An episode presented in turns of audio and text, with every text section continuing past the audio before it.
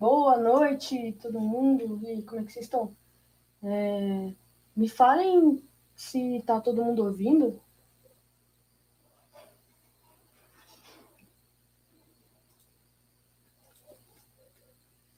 Se tá tudo certo aí.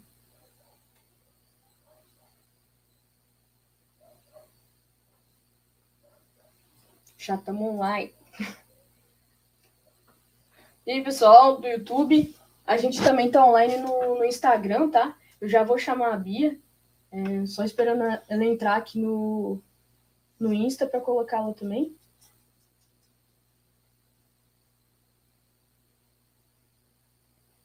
Só um minutinho.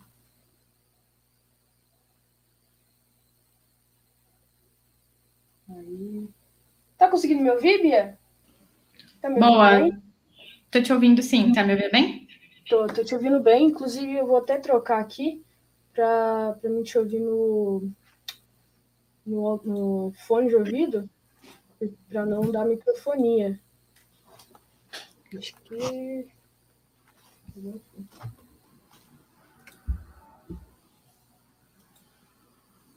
Pessoal, se vocês puderem só falar se tá, se tá dando microfonia, se tá bom o áudio, por gentileza.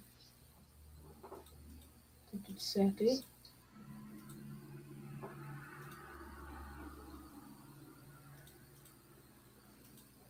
Estão me ouvindo?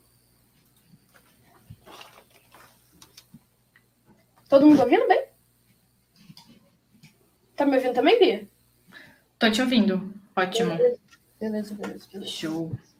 Boa noite, galera. É... Bom, eu já vou chamar a Bia aqui no, no Insta também. E. Poxa, eu tava bem empolgada, eu tô bem empolgada com essa live, tem muita coisa que a Bia vai contar. Mas primeiro, eu queria pedir para ela se apresentar aí para a gente. Tem muita gente que não conhece ela. Então, toda a sua palavra aí, Bia.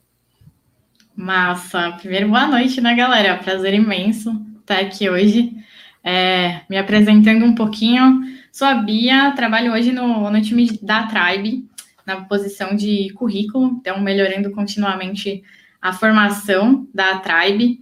É, mas sou pedagoga por formação, então já trabalhei, enfim, com crianças, adolescentes, até conhecer tecnologia e conhecendo tecnologia é que nessa mistura muito louca de pedagogia com programação surgiu aí é, esse interesse também por acessibilidade, que é o tema, um dos temas, né? Um dos temas que nós vamos falar aqui hoje, entre tantos temas. Então, massa demais estar aqui com vocês hoje. Espero bater um papo bem legal sobre mulheres na tecnologia, acessibilidade, carreira. Vai ser massa. Top. É, galera, eu queria falar com vocês. Uh, no, no YouTube, Fiquem à vontade para fazer perguntas, tanto no YouTube quanto no Insta. No Insta, eu só queria pedir para não fazer pergunta no chat, porque eu não consigo acompanhar, não aparece para mim. Então, tem uma caixinha aqui do lado dos comentários que tem um ponto de interrogação. É só clicar lá, fazer a pergunta, porque a sua pergunta pode ser também a dúvida de outra pessoa. Então, a pergunta vai aparecer para todo mundo, tá? É, para as perguntas que forem feitas também pelo Insta ou pelo YouTube, eu vou ler aqui para todo mundo conseguir acompanhar. Lá no, no Insta também tem aí um botãozinho para você comprar um selo. Eu acho que está aparecendo aí. É, me ajudem aí, porque é, esse, esse selo, o valor dele vai ser revertido para um projeto que eu estou fazendo aí. Em breve eu divulgo para vocês. E aí, é para ajudar vocês mesmos. Então, fiquem à vontade também para contribuir. E é isso. Uh, primeiro, a, a pergunta da, do, da noite aí. Quem é a Bia na fila do pão? Conta um pouquinho sua história, conta um pouquinho como é que você chegou até aqui. Boa, essa é difícil, hein? Quem é Bia Vader na fila do pão? Bia Vader, antes de ser Bia Vader, é Bia Naitsky. Então, o apelido de Bia Vader foi dado carinhosamente pela turma 1 da Tribe. Inclusive, já aproveito para deixar aquele abraço enorme para essa galera que eu amo demais. Bia Vader é uma mulher de 23 anos, próprio nome, né? O próprio apelido, na verdade, já diz, né? Ama Star Wars. O fundo também entrega bastante, né, galera? Adora cozinhar, adora preparar drinks nas horas vagas, mas isso aí é só uns gatilhos aí de né, pré-pandemia. Mas Bia Vader é filha de educadores, Edilson e Giane, que devem estar nos prestigiando aí, assistindo a gente pelo YouTube também, então um beijo para eles. É uma menina que foi criada numa cidade bem pequena, interior de, de São Paulo. Opa, o áudio está baixo? O áudio está baixo, é, já ia falar. Boa, vamos tentar consertar então. Eu acho que deve ser o áudio do, do microfone. Tenta colocar o microfone um pouco mais perto, que talvez esse, esse áudio deve ser o do, do, Insta só, porque o áudio do computador para mim tá bom. Boa, peraí, só um minutinho. Melhorou? Melhorou aí, pessoal, no Insta? Ficou melhor? Tá mais alto? Fala mais um pouquinho. Tudo certo? Tá dando para tá dando para ouvir agora? E aí, galera? Tudo jóia? Tá, tá melhor agora? No, no YouTube a galera falou que tá bom, acho que pode continuar. Eu fico olhando aqui se alguém falar. Tá, tá baixo ainda, Toguinho? Se alguém puder falar também se tá baixo para todo mundo no, no Insta. Boa. Melhorou? Eu acho que para mim aqui ficou mais alto. Vamos continuar assim, eu fico olhando ele aqui. Fechou, fechou. Se precisar, vamos, a gente dá um jeito, mas vou segurando aqui também.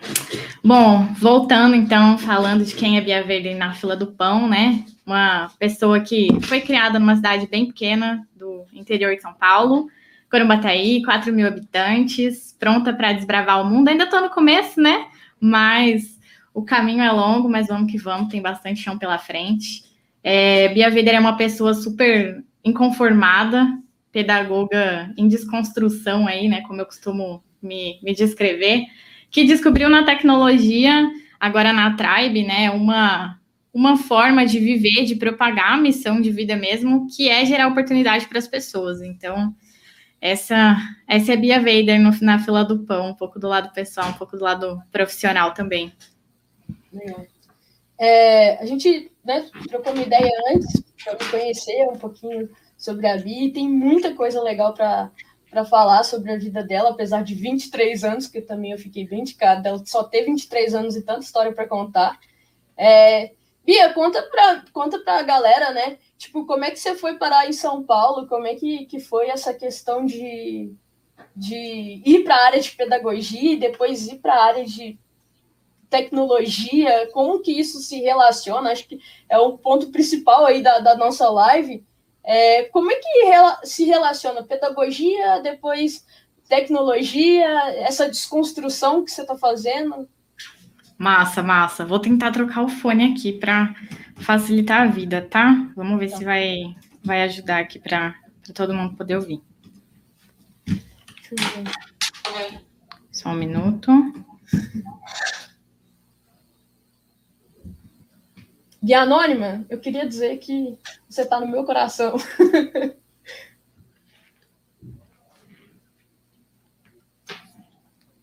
tá melhor? Eu tô, tô, tô bem.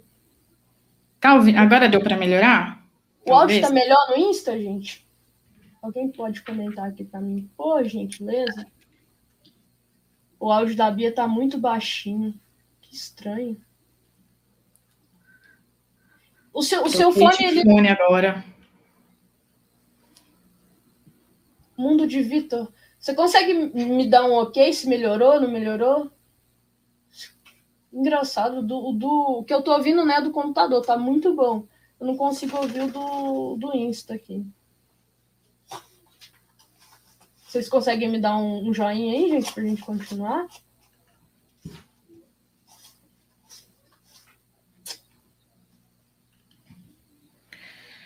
O da, é, o da Bia tá bem baixo. Estranho. Eita, ficou baixo ainda? Troquei é, aqui. Não sei se piorou ou se o outro tava melhor ou com esse tá melhor, gente? e aí?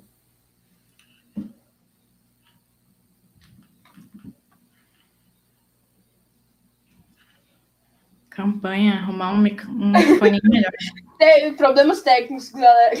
problemas técnicos. Problemas técnicos. O, esse fone que você, o, o, tá no, no celular e tá baixo? Esse, você, tá, você conectou ele no celular, né? Isso. Uhum. Poxa, mano, que, que bad. Tá na mesma. Sorry, tá na, na mesma. mesma? É. Acho que tenta fazer o seguinte, então. Sem é, fone? É, sem fone. Tenta sem fone. Boa, vamos testar então. Se for para melhorar, é. bora lá. É. Melhorou? Tá dando microfone, acho que. É, tudo. É, tudo.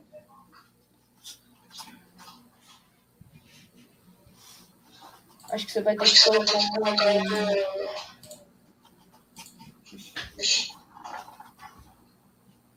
Ficou com microfonia? Ficou. Eu tô te ouvindo. Posso tentar ajudar? À vontade.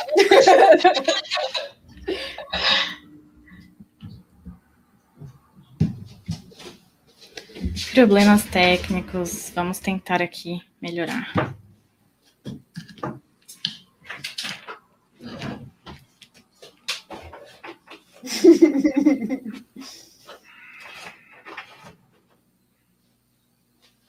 É...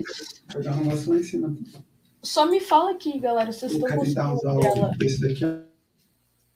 Agora, aqui, eu não, tô, não, tô, não tava te ouvindo mais, não. Eu não tava ouvindo o microfone mais, não, tá, Bia?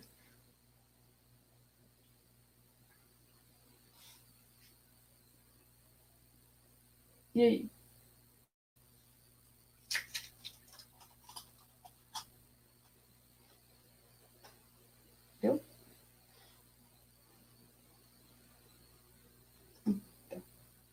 Caiu. Peraí, galera, cá tá voltando. Boa noite, Cronotec. Que massa esse bonequinho seu. Eu sei quem que tá falando por trás desse Cronotec, hein?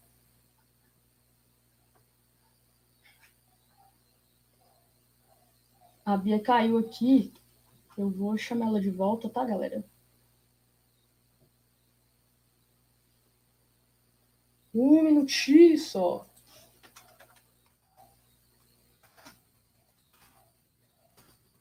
Ah, puta.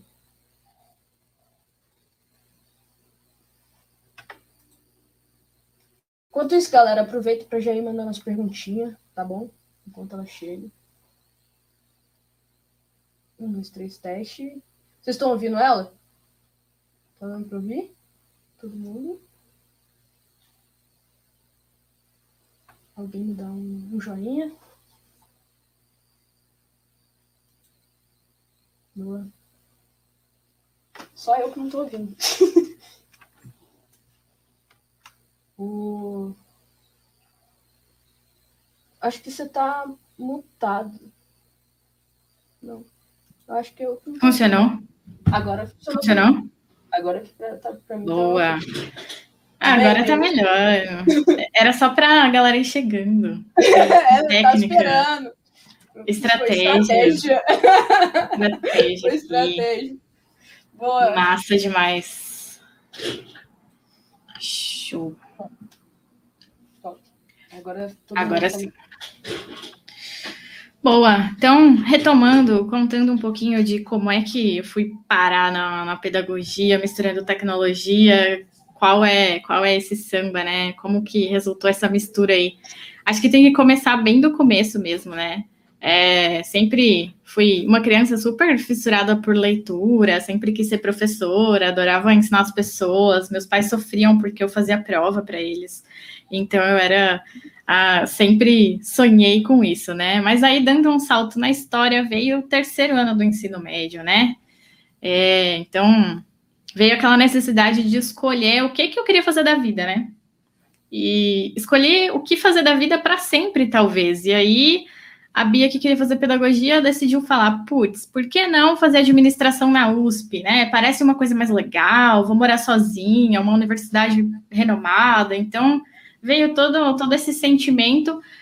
Cursei por um período administração na USP, mas eu tinha 17 anos. E percebi que com 17 anos, a Bia, que se achava super madura, super preparada, na verdade, não estava preparada para viver aquela experiência, né? Então, por outro lado, eu sempre carreguei assim um, um estigma muito grande de ser aquela pessoa que parecia não ter foco, que desistia fácil das coisas. Então, aquela menina que quando era criança começou a fazer balé, começou aula de pintura, começou aula de um tanto de coisas, mas parecia não se encontrar.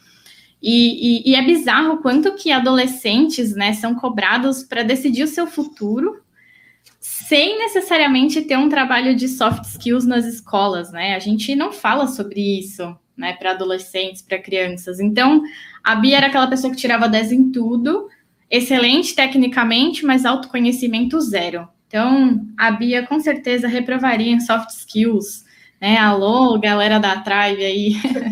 então, eu me vi com 18 anos, com ansiedade, desistir parecia não ser uma opção, mas processo de terapia, né? Santa terapia, olhar para dentro, descobrir que ser vulnerável é uma coisa importante, é uma, é uma fortaleza, né? É um sinal de amor próprio. Me fez escolher pedagogia, né? O curso que já tinha me escolhido há muitos anos atrás. E eu estava super focada na carreira acadêmica. Então, tecnologia não passava muito pela minha cabeça, né? Só que aí tinha uma disciplina de ensino de matemática no meio do caminho. E um dos trabalhos era a gravação de um vídeo e eu não larguei mais, enfim, a partir daí, tecnologia não saiu mais da minha vida. É, primeira coisa foi me desafiar a tentar criar um site para divulgar os vídeos. Deve estar em algum lugar da Deep Web, eu, eu nem sei onde é que. nem sei qual é, qual é mais esse site, mas com certeza não era dos mais bonitos e intuitivos. Mas tudo bem, né? Vamos dar uma. Vamos dar um crédito aí.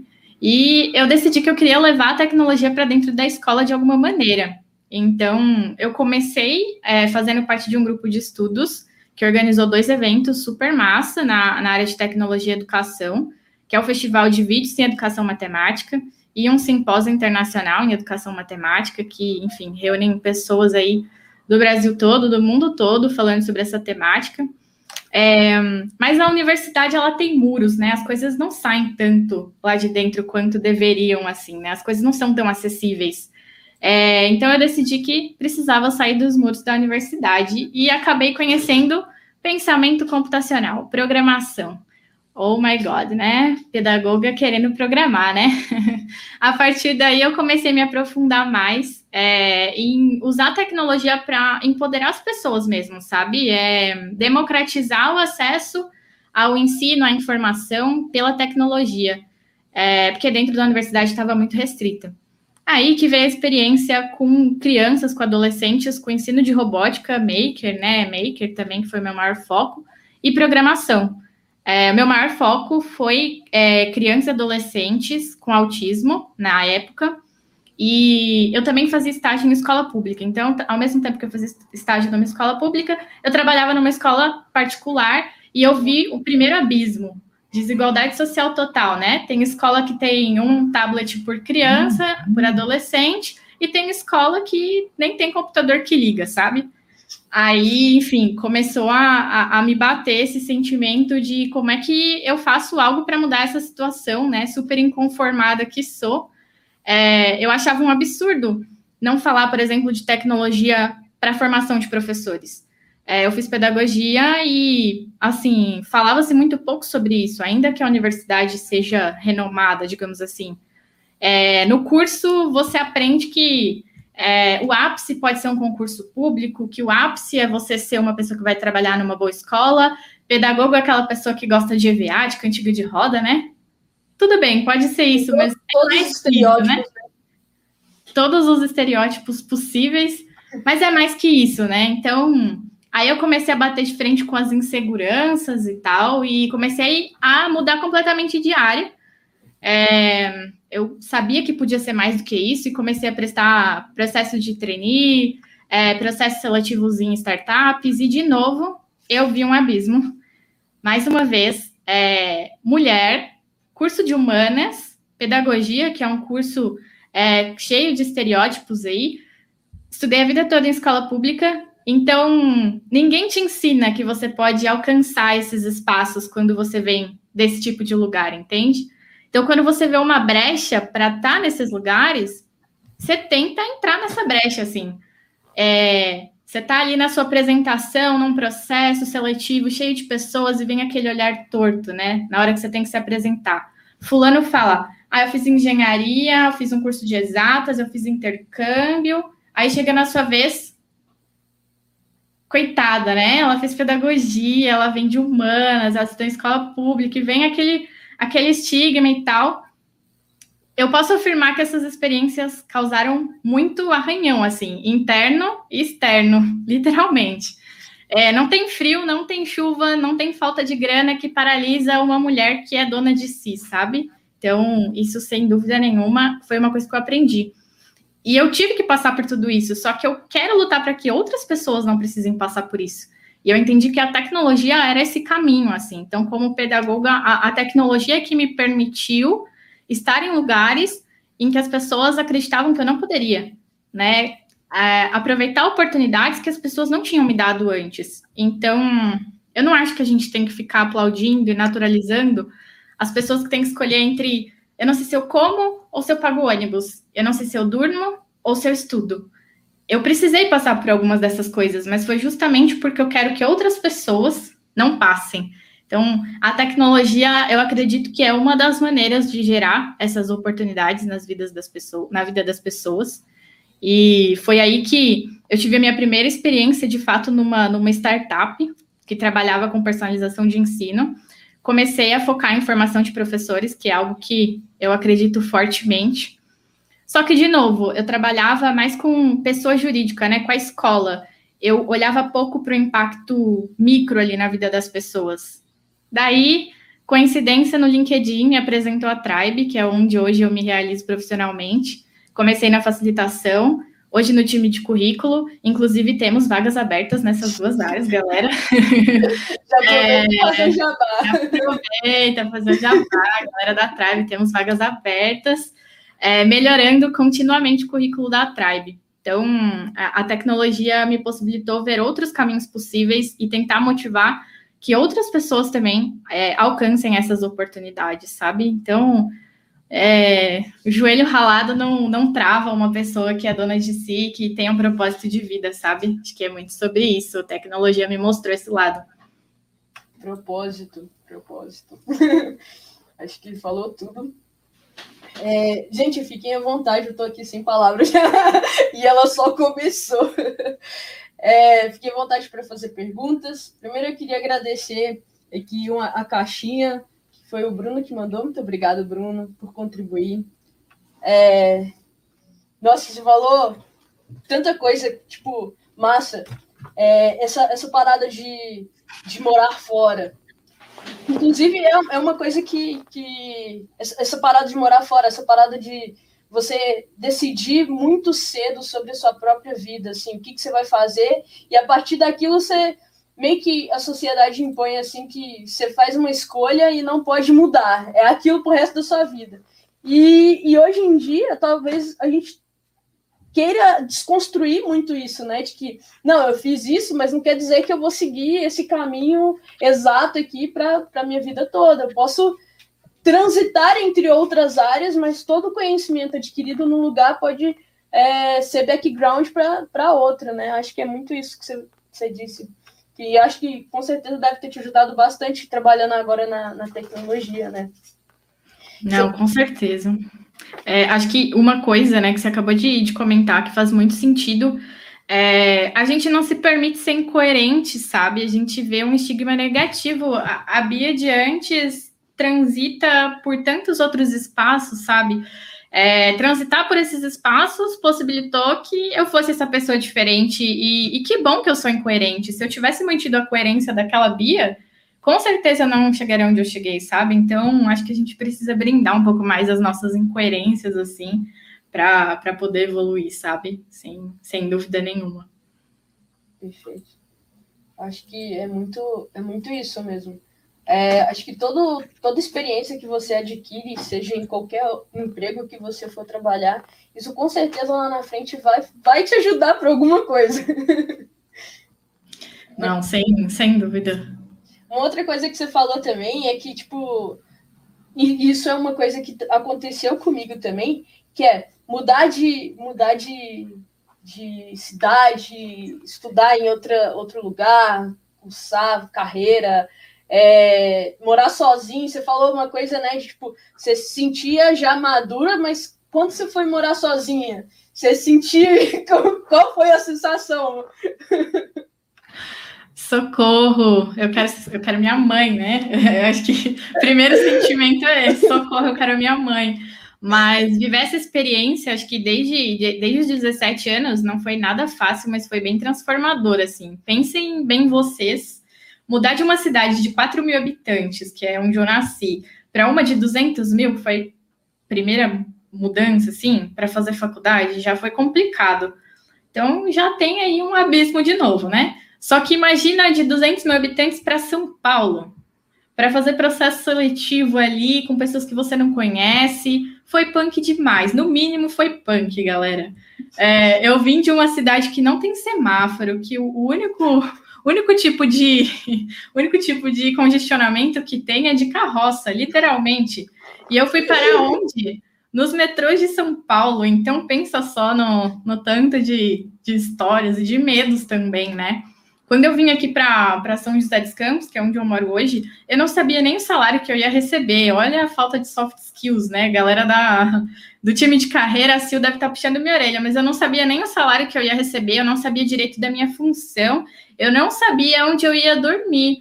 Para vocês terem uma noção, é, quando eu vim aqui para São José dos Campos, minha mãe me acompanhou e tal, sempre foi super incentivadora, mas eu dividi apartamento com algumas pessoas que eu nem, nem conhecia. É, enfim, eu só, só vim, sabe? Foi o famoso meti o louco, porque eu entendia que essa forma de meter o louco era a maneira com que eu poderia alcançar aquilo que eu desejava, sabe? Ninguém me deu essas oportunidades, falou, Bia, é possível. Eu tive que criar isso, sabe? Então, Tiago, meu noivo, cientista de dados aí, grande incentivador, veio junto também, sabe de quantos perrengues a gente passou para chegar até aqui. Na época eu fazia faculdade em Rio Claro, então trabalhava em São José dos Campos, fazia faculdade em Rio Claro, interior de São Paulo. Eu viajava mais de 250 quilômetros por semana para conciliar estudos e faculdade. Então, era sono, era fome, viagem na madrugada, muitos medos, muitos receios, mas de novo, né? Acho que como a gente já falou desde o começo, é propósito, assim. É, de, apesar de ser muito imatura em vários sentidos, desde cedo eu percebi um propósito de gerar oportunidade para que outras pessoas, outras mulheres principalmente, que vieram do mesmo lugar onde eu vim, não precisassem passar perrengue como eu passei, sabe? Então, foi uma experiência transformadora e que fez desenvolver soft skills na marra, né? Se você não aprende soft skills por bem, você vai aprender por mal. E aí, eu com certeza aprendi na marra, mas, mas valeu a pena. Tem, tem boas histórias para contar. Vai dar, vai dar para contar várias histórias aqui. É, eu acho que o lance também de você morar sozinho faz com que você amadureça muito rápido, né? Tipo, coisas que você nem sabia que você precisava fazer, você aprende que você tem que fazer, e coisas que você, sei lá, pra, você precisa fazer para sobreviver, você, ou você aprende ou não tem outra opção, sabe? É, é muito doido isso quando você não tem outra opção, porque você é muito forçado a fazer as coisas e, e aí depois chega um momento que você fala poxa, mano, não consigo não pensar que não, não tinha, que tinha outro jeito, sabe? Então, acho que isso faz a gente mudar muito, assim. É, pelo menos na, na, minha experiência, fez eu mudar muito e muito rápido, né? Bem, é o estilo startup.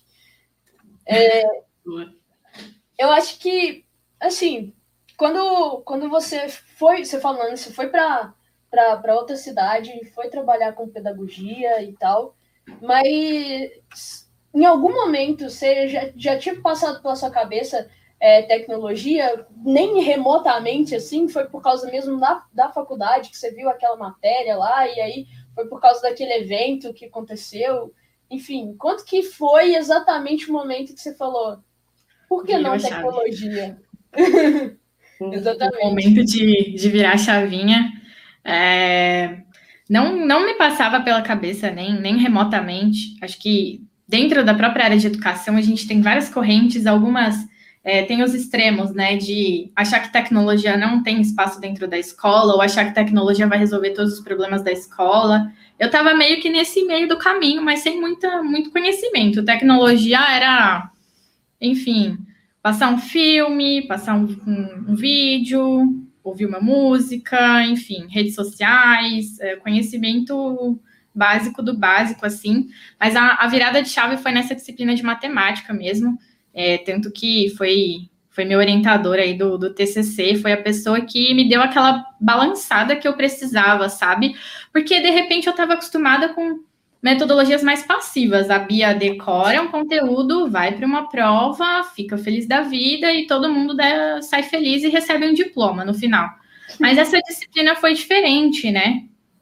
É, acho que acabou mostrando que, de fato, que era uma metodologia ativa. A Bia não tinha mais que passar uma prova.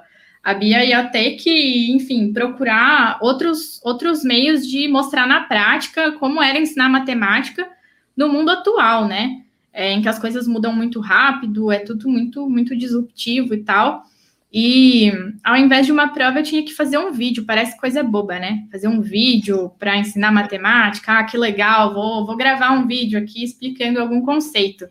É, mas foi bem, bem mais do que isso, porque as duas formas de avaliação era o vídeo e um diário de bordo, era quase que um diário de autoconhecimento. Tudo que você aprendia na, nas aulas da faculdade, você ia ali colocando é, num documento virtual e tendo troca ali, né? Todo um um peer-to-peer -peer mesmo com outras pessoas, uma troca com os professores, eu falei, caramba, é, eu cresci muito mais do que com qualquer outra forma de avaliação, estou usando tecnologia, quero me desafiar. Eu não sabia nem editar um vídeo no Movie Maker, né? Mas eu falei, quero fazer um site. Acabei fazendo uma minissérie que está na Deep Web de novo, uma hora. Se vocês verem, gente, sério, vocês vão rir muito.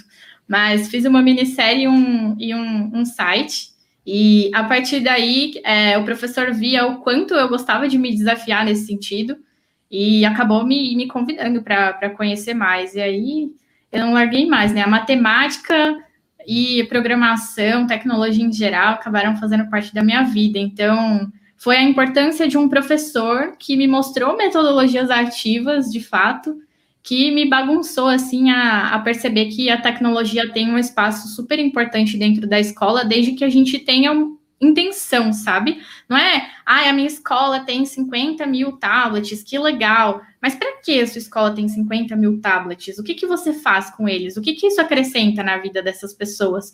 Porque se eu tenho, sei lá, programação desplugada, eu posso fazer atividade sem computador com materiais recicláveis, mas se eu tenho intencionalidade, eu consigo fazer as coisas acontecerem, sabe? Então, é, foi, foi essa disciplina que me bagunçou no sentido de é, você consegue fazer alguma coisa, a tecnologia tem espaço nas escolas, a gente só precisa dar uma vasculhada no que está meio, meio aí, né, meio turvo, assim, é, e um professor, né, acho que tem sempre professor marcante na vida da gente, esse caso foi o meu. com certeza professores mudam vidas. É, o, canal, o meu canal, por exemplo, começou por causa de um professor também, inclusive da faculdade. É, eu acho que é legal você explicar, tipo assim, quando a gente entra na Tribe, né, é um, é um baque muito grande, porque tem gente que entra na Tribe já, já tendo o um conceito do que é estudar, que é você ir na escola, e a, o professor vai lá passar matéria, você copia se quiser, não copia se não quiser, depois vai embora, e aí chega no dia da prova, você faz a prova e beleza. Passou, passou, não passou, paciência, você faz a recuperação. Enfim, é, é assim. Você aprende que estudar é assim. Aí você chega na tribe e toma o primeiro baque que é. O que é metodologia ativa? Explica pra galera aí o que, que é metodologia ativa. Boa, boa, massa demais. É, acho que desde, desde criança a gente está acostumado com metodologias, como você falou, de é, eu finjo que aprendo, você finge que ensina, e assim todo mundo sai feliz, né? A nota te fala quem, quem você é, né?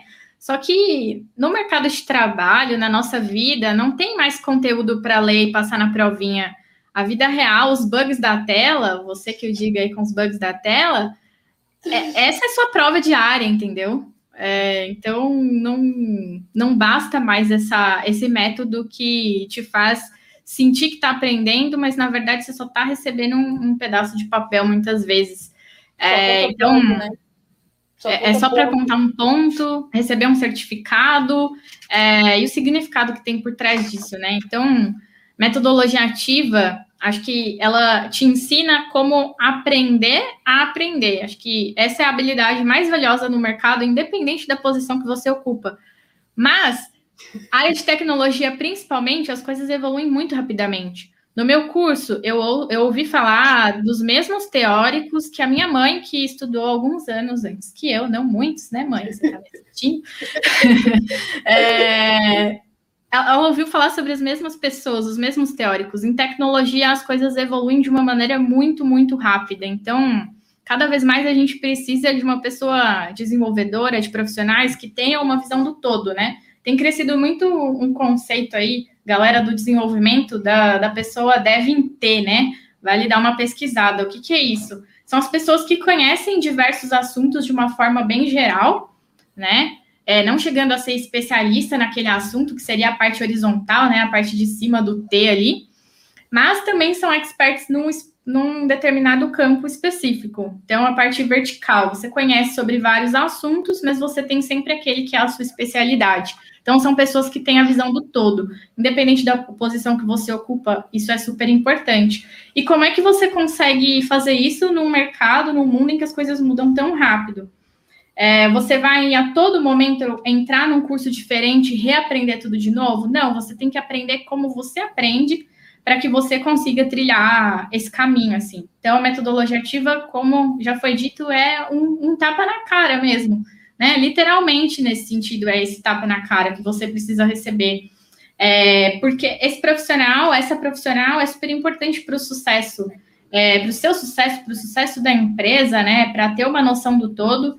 É, então, a metodologia ativa é o que te ajuda, de fato, a aprender a aprender, como eu falei, né? Os bugs da tela são a sua avaliação, são a sua provinha diária. Não tem mais choro nem vela, né? Então, é, a metodologia ativa é aprender na prática, é aprender a pesquisar, é ser uma pessoa proativa, é, para as pessoas desenvolvedoras, é ser melhor amiga da documentação, buscar muito nos fóruns, buscar apoio Stack Overflow que o diga, Google que o diga, né, galera? Ser uma figura ativa na comunidade também, que é super importante, saber pedir, dar ajuda, buscar essas conexões, porque você está aprendendo na prática, né? Acho que mais do que quanto tempo você está estudando, é como você está estudando, né? Porque nós temos uma geração de pessoas adultas, e eu me coloco nessa, é, de que desde criança estava acostumado a ver errar como um fracasso, né?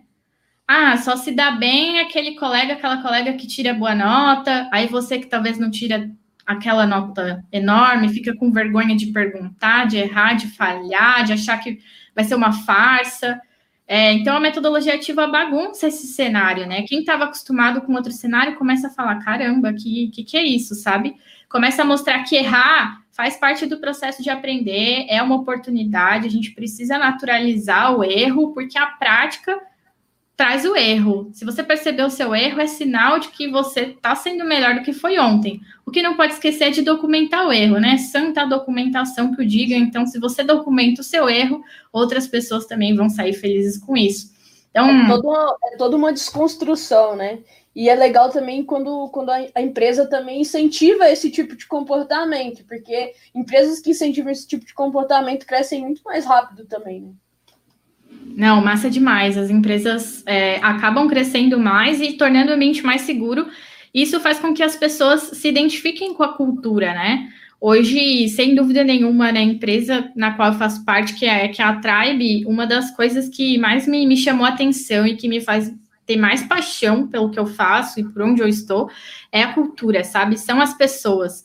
Então, estar num ambiente onde isso é, é, é valorizado, assim, existe essa transparência, esse, esse empurrão para que você é, seja uma pessoa que busca, que se desenvolve, é, sabe, que pede desculpa, mas não pede licença, né? Que erra, que quebra a cara, mas que aprende com isso também. Acho que é, é super importante e as empresas que percebem isso, sem dúvida nenhuma, crescem mais. é, e crescem com, com propósito, com missão, sabe?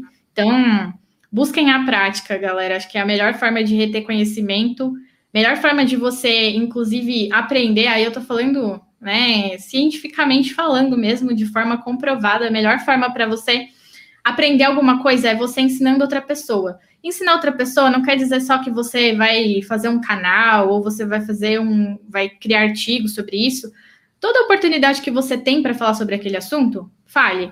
Seja no artigo no LinkedIn, seja puxando um colega, uma colega, enfim, fale sobre isso, escreva sobre isso. Toda oportunidade que você tem de causar aquele conteúdo que você está aprendendo, aproveita, sabe? Porque é a forma com que você mais retém conhecimento é, é dessa maneira. É, a leitura ela é importante, mas ela retém uma parcela muito, muito pequena, ali 5, 10% do conteúdo. Então, é importante praticar mesmo. É, lógico, né? Tendo os momentos de relaxamento também. Acho que outra outra outra técnica super, super importante é, é, intercalar o seu momento de foco e o seu momento de relaxamento também, né? Aí, enfim, sempre tem as, as dicas aí para a galera que está nessa, nessa busca de aprender mais aí, aprender melhor? É, uma coisa que você falou aí, né? Então, metodologia, gente, não tem como você fingir que está aprendendo, ou você põe tudo em prática e realmente aprende, porque principalmente né, na área da tecnologia, se você não, não programar, não tem como aprender a programar, simplesmente assim. É igual você andar de bicicleta, se você não andar de bicicleta, andar, não adianta você ler o manual lá que você não vai aprender, você tem que colocar em prática, é isso. é isso. Sem dúvida, sem dúvida. É, uma coisa que você falou, né, que, tipo, quando você está trabalhando, de você errar, de você reconhecer seu erro, é, é, toda uma desconstrução do profissional, do que a gente é ensinado na sociedade, mas eu, para mim, isso bate, bate muito. Eu, eu ainda estou a, acostumando a, a, lidar com isso, mas eu tenho certeza que não é só eu que passo por isso, que é a tal da famosa síndrome do impostor. Tipo, você se achar uma fraude, um fracasso, e, tipo, enfim, como lidar com os, a síndrome do impostor ou da impostora. É, acho que você tem bastante dicas aí para passar para gente.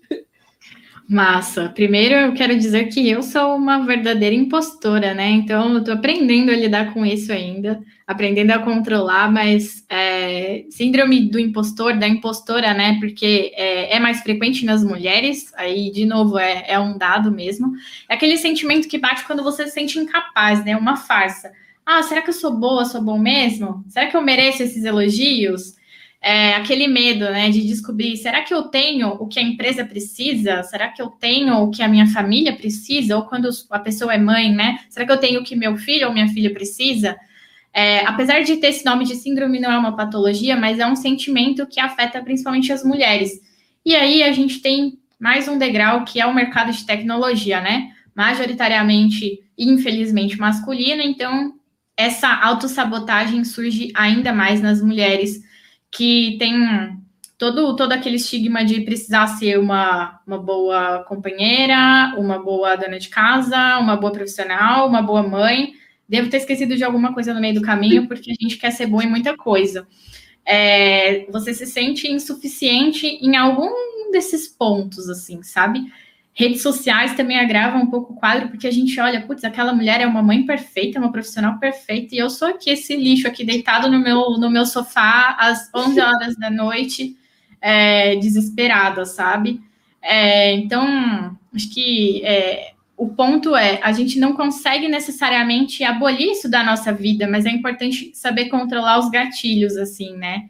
É, é muito, muito comum que grandes líderes se sintam intimidadas, às vezes, a discutir tópicos muito técnicos com o público masculino. Mulher desenvolvedora, se você está assistindo isso e já sentiu, com certeza é, você não está sozinha, assim, né? É, eu estou tentando aqui balançar com a cabeça, mesmo não sendo desenvolvedora. Quem sabe um dia aprenda a programar, né? Aprender de verdade, assim, colocar a mão na massa, mas eu já senti muito esse, esse, esse medo, assim, esse anseio. É, e isso te torna seu maior oponente, seu maior oponente, né? Então, como eu falei, você não vai aniquilar o sentimento, mas é importante controlar. É, e ter a ideia de que você não vai fazer isso sozinha, sabe? É terapia, é descobrir os gatilhos que esses sentimentos ruins é, causam em você, o gatilho que quando ele é acionado, né, e tal.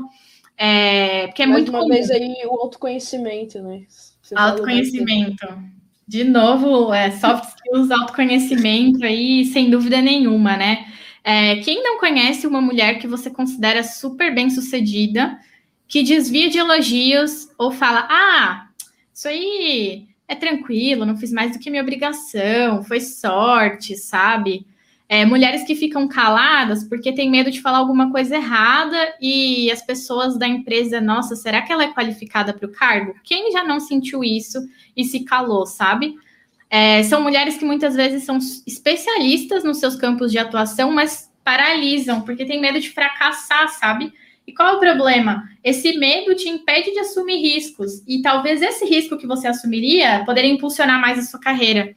Então, são pessoas que se perguntam: putz, será que eu devo aceitar essa promoção? Será que eu devo aceitar esse elogio e tal? Isso paralisa a carreira, né? Porque você acha que não vai dar conta e tal, e acaba não assumindo alguns riscos, se torna muitas vezes uma pessoa que procrastina mais porque você fica sempre pensando, ah, ainda não tá bom, vou deixar para amanhã, para amanhã, para amanhã. É, então, é, esse perfeccionismo, né, estabelecer objetivos quase impossíveis, vasculhar erros em você o tempo todo, e aí eu fico assim, balançando minha cabeça. Porque... Você se candidatar também em alguma vaga é complicado, porque, tipo, primeiro que você acha que não dá conta, você vê lá os requisitos e e você vê que você não, não atende todos. Você...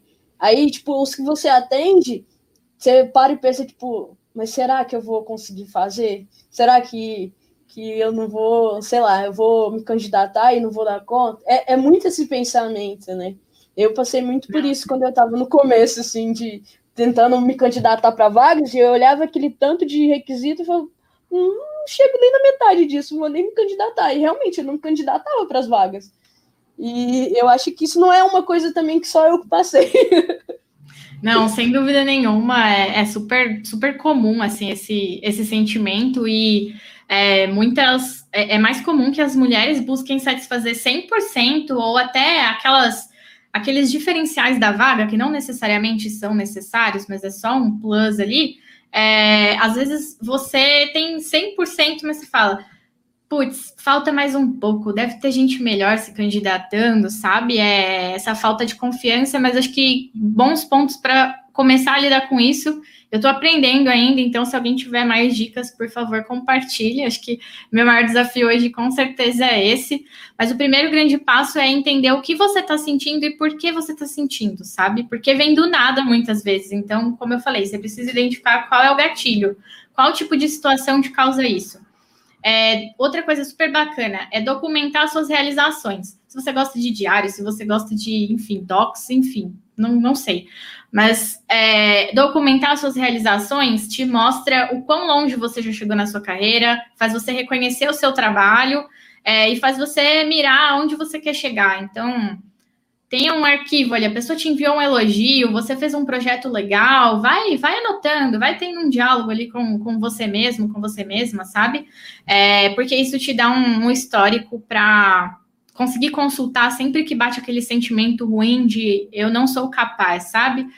Outra coisa parece boba, mas é a linguagem que você usa. É muito comum que a pessoa que sente, né, esse, esse, essa síndrome da, da impostora falhar, eu acho isso, eu sinto aquilo. Você pode trocar o acho por eu acredito que esse é o caminho. Esse é o caminho, sabe? Não é eu sinto, eu acho. É, porque essa, essa incerteza você transmite para outras pessoas.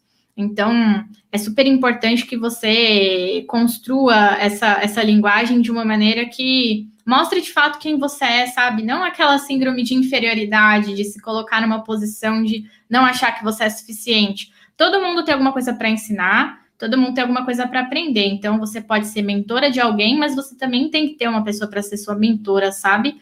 E, por fim, acho que é ter uma rede de. construir uma rede de diálogo, uma rede de apoio, sabe? Eu acho que isso é, é bem bacana. É, alguns tem alguns espaços aí, algum, algumas empresas em que isso é, é bastante estimulado dentro da Tribe mesmo. A gente tem essa rede de apoio, essa rede de diálogo é, entre mulheres, entre mães, por exemplo, para compartilhar experiências, para não se sentir só, sabe? É, porque é um problema que você não precisa resolver sozinha. Então, muitas pessoas sentem isso, é, pessoas fenomenais, desde Michelle Obama até eu que estou aqui falando com vocês agora, que quem é Bia na fila do pão? Perto da Michelle Obama, ninguém, mas eu também sinto isso, a Michelle Obama sente isso é, entre tantas mulheres super importantes e lideranças. Então, é, é, necessário buscar essa, essa rede de apoio. Eu acho que estar tá com outras mulheres significa que você não está sozinha, sabe? Você está se fortalecendo nisso. Então, acho que são, são algumas dicas para aumentar essa segurança aí. Tem um monte de gente aqui no, no YouTube falando se Bia deve. E quem sabe, Bia? Bia deve? Quem, quem compromete, né? Boa. Nossa, vamos, vamos começar bem do, do comecinho aqui. É, quando essa, essa é massa. Quando eu estava começando a aprender o que era pensamento computacional, eu fui entender o que era logo, né? É, enfim, para quem para quem não conhece, mal, mal conheço, já considero pacas. Mas para quem não conhece, é, enfim, normalmente é mais ligado às, às crianças, né? Na verdade, quem inventou foi, foi é, Papert, que foi a pessoa precursora assim do movimento de pensamento computacional, que levantou a bandeira de que tecnologia deveria estar na escola e tudo mais. É, e é uma linguagem, uma linguagem super, super simples mesmo. Depois eu fui para programação em, em, blocos, então o Scratch fez parte assim da, do, do que eu transmitia para as crianças. Então ah, foi, foi primeiras, né, foi o meu início assim. É, de começar a entender um pouco mais da lógica mesmo, né? Porque são linguagens que te dão um pontapé inicial para saber lógica. Então foi, bem legal. E depois fui querer entender um pouquinho mais do que era Python, assim. É, mas nada, nada muito muito relevante, assim. É, mas no... JavaScript vem aí, né? Se alguém quiser se candidatar aí, quem sabe Bia Dev, um dia desses, eu, eu topo, galera. Quem. Boa, caí do Insta, tô voltando. Agora vai. Voltei. Aí. Estou de volta. essas foram as, as primeiras relações assim que eu, que eu tive com linguagem de programação, mas nada, não, nada. Tiago, meu noivo, né, cientista de dados, tentou me, me ensinar um, um pouco, mas eu ainda preciso aprender mais. Mas Scratch, que é programação em bloco, sempre foi foi minha, minha paixãozinha, até adultos, né, galera? Acho que é, é sempre bom para aprender, praticar lógica. E logo que é uma linguagem de programação interpretada, né? Bem, bem massa aí, quem, quem não conhece, é, é conheça. Bem, bem uhum. divertido, assim. O Henrique, obrigada pelo elogio. Né? É novo, inclusive, primeira vez que estou usando. É, eu acho que eu queria saber de todo mundo, galera, fiquem à vontade para fazer perguntas, que eu estou vendo pergunta. E queria saber se, eu, se vocês já conhecem o Scratch, se vocês já ouviram falar. É, linguagem, é, nem sei como é que se é assim que fala, mas é linguagem de bloco, né? Que o Scratch é uma linguagem de bloco. É, eu comentando sobre essas linguagens de bloco, dá para você programar hoje um monte de coisa, por exemplo, dá para você programar aplicativo para Android em linguagem de bloco.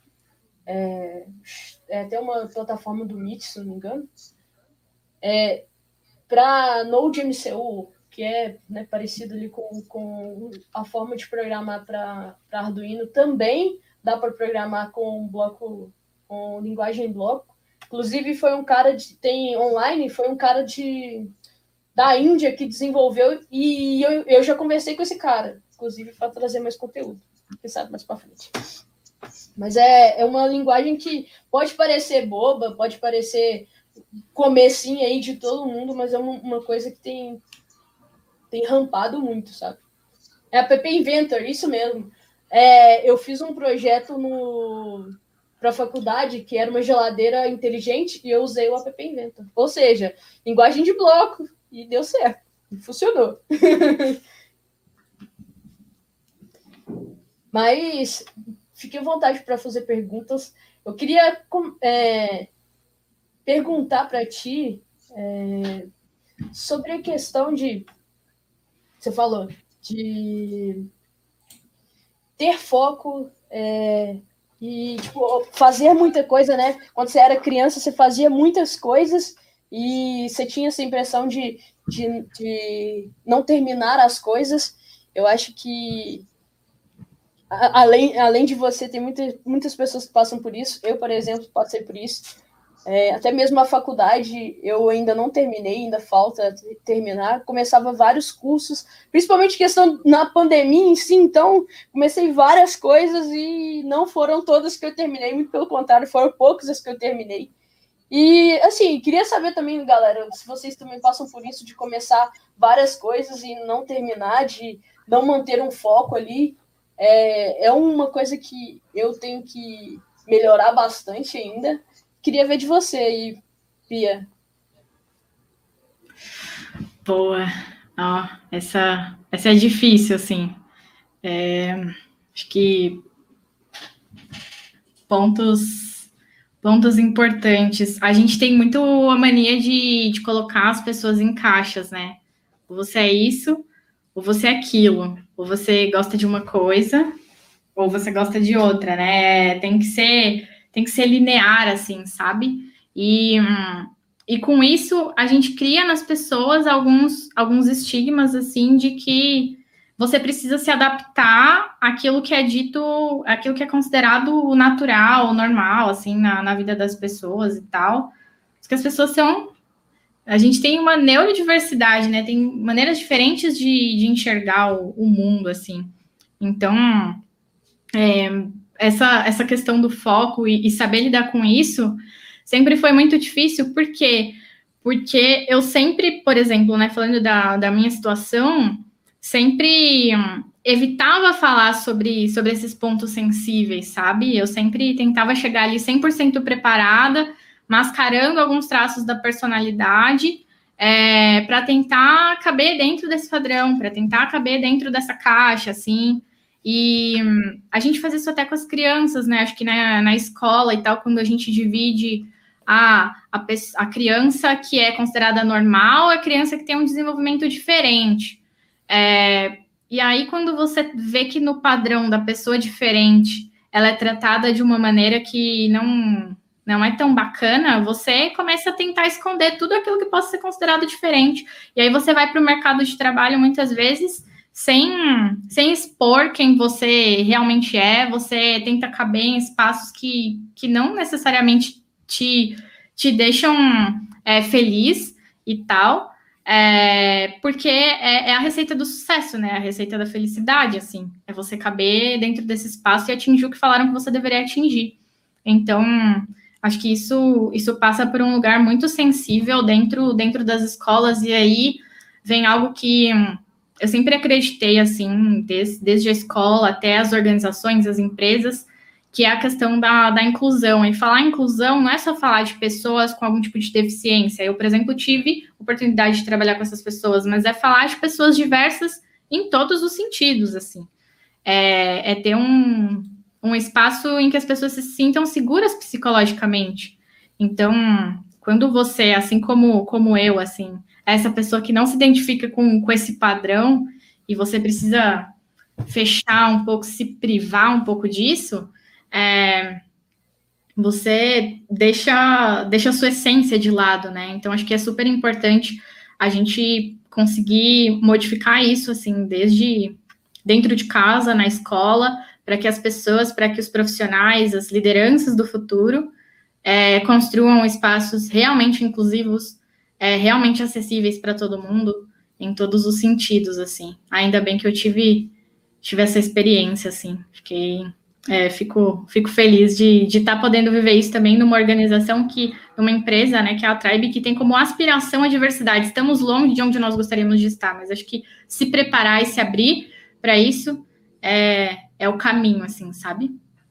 Acho que é, tudo que, que vai de encontro esse é, é, os primeiros passos, né? Hoje a gente, a gente vê isso como o, o, começo, mas se não tiver nem o começo, não tem como mudar. Eu, eu penso, pelo menos, penso dessa forma, assim, tipo, é, tem muitas coisas que, que precisam mudar, mas se não tiver um, uma sementinha ali para começar, nem, nem, nem passa disso. Então, tem muita coisa para evoluir na Tribe ou em qualquer outro, outra organização, na Cabum, onde eu trabalho também. É, mas é, é, é um, uma sementinha, vai, vai crescendo. Por exemplo, na onde eu trabalho, né, na, na Cabum, acho que tem 80, se não me engano, 80 programadores, inclusive tem vaga lá, tá, galera? É, e eu estava conversando com o meu supervisor e ele falou que queria que contratar mais mulheres, porque é uma coisa que ele, ele quer mudar lá dentro. E, e eu acho que parte disso, né? E vai aos pouquinhos. Massa. Não, sobre mulheres na tecnologia, acho que é, temos, temos muito que avançar, assim, mas tem uma questão cultural aí, né? As mulheres são ensinadas que nasceram para ser boas mães, é, nasceram para ser boas esposas, boas donas de casa, delicadas, meigas, femininas, né? O que é ser uma mulher feminina? Aí, desde pequena, você recebe para brincar uma boneca, uma panela, você tem a função de cuidar das pessoas. E aí, o seu coleguinha menino tá ganhando um carrinho, tá desmontando coisas, tá brincando de cientista. Ainda bem que a gente evoluiu muito nesse sentido, mas ainda tem um abismo. Então, acho que pontos super importantes para a gente começar, não só no mercado de trabalho, mas dar um passo atrás e pensar em como a gente está educando as mulheres, as crianças, sabe? Primeiro, representatividade importa. As meninas, as mulheres precisam crescer sabendo de outras referências possíveis. Eu lembro quando eu fiz um trabalho super massa com meninas da faixa etária de 8 anos.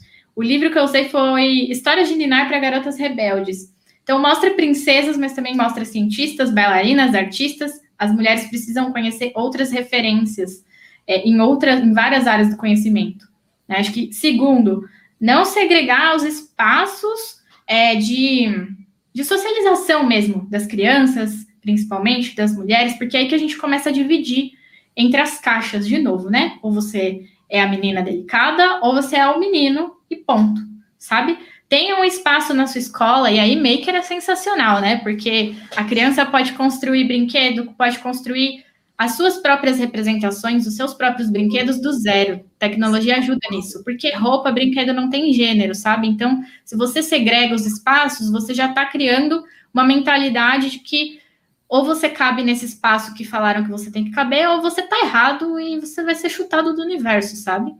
Acho que terceiro ponto, construir rede de apoio. De novo, é, quando você começa a, a ser ali, você é adolescente, você entra no mercado de trabalho, enfim, você já é uma mulher mais experiente no mercado de trabalho, é, você pode e deve ter um grupo de apoio com outras mulheres, com outras pessoas, para trocar essas experiências e apoiar de fato outras mulheres.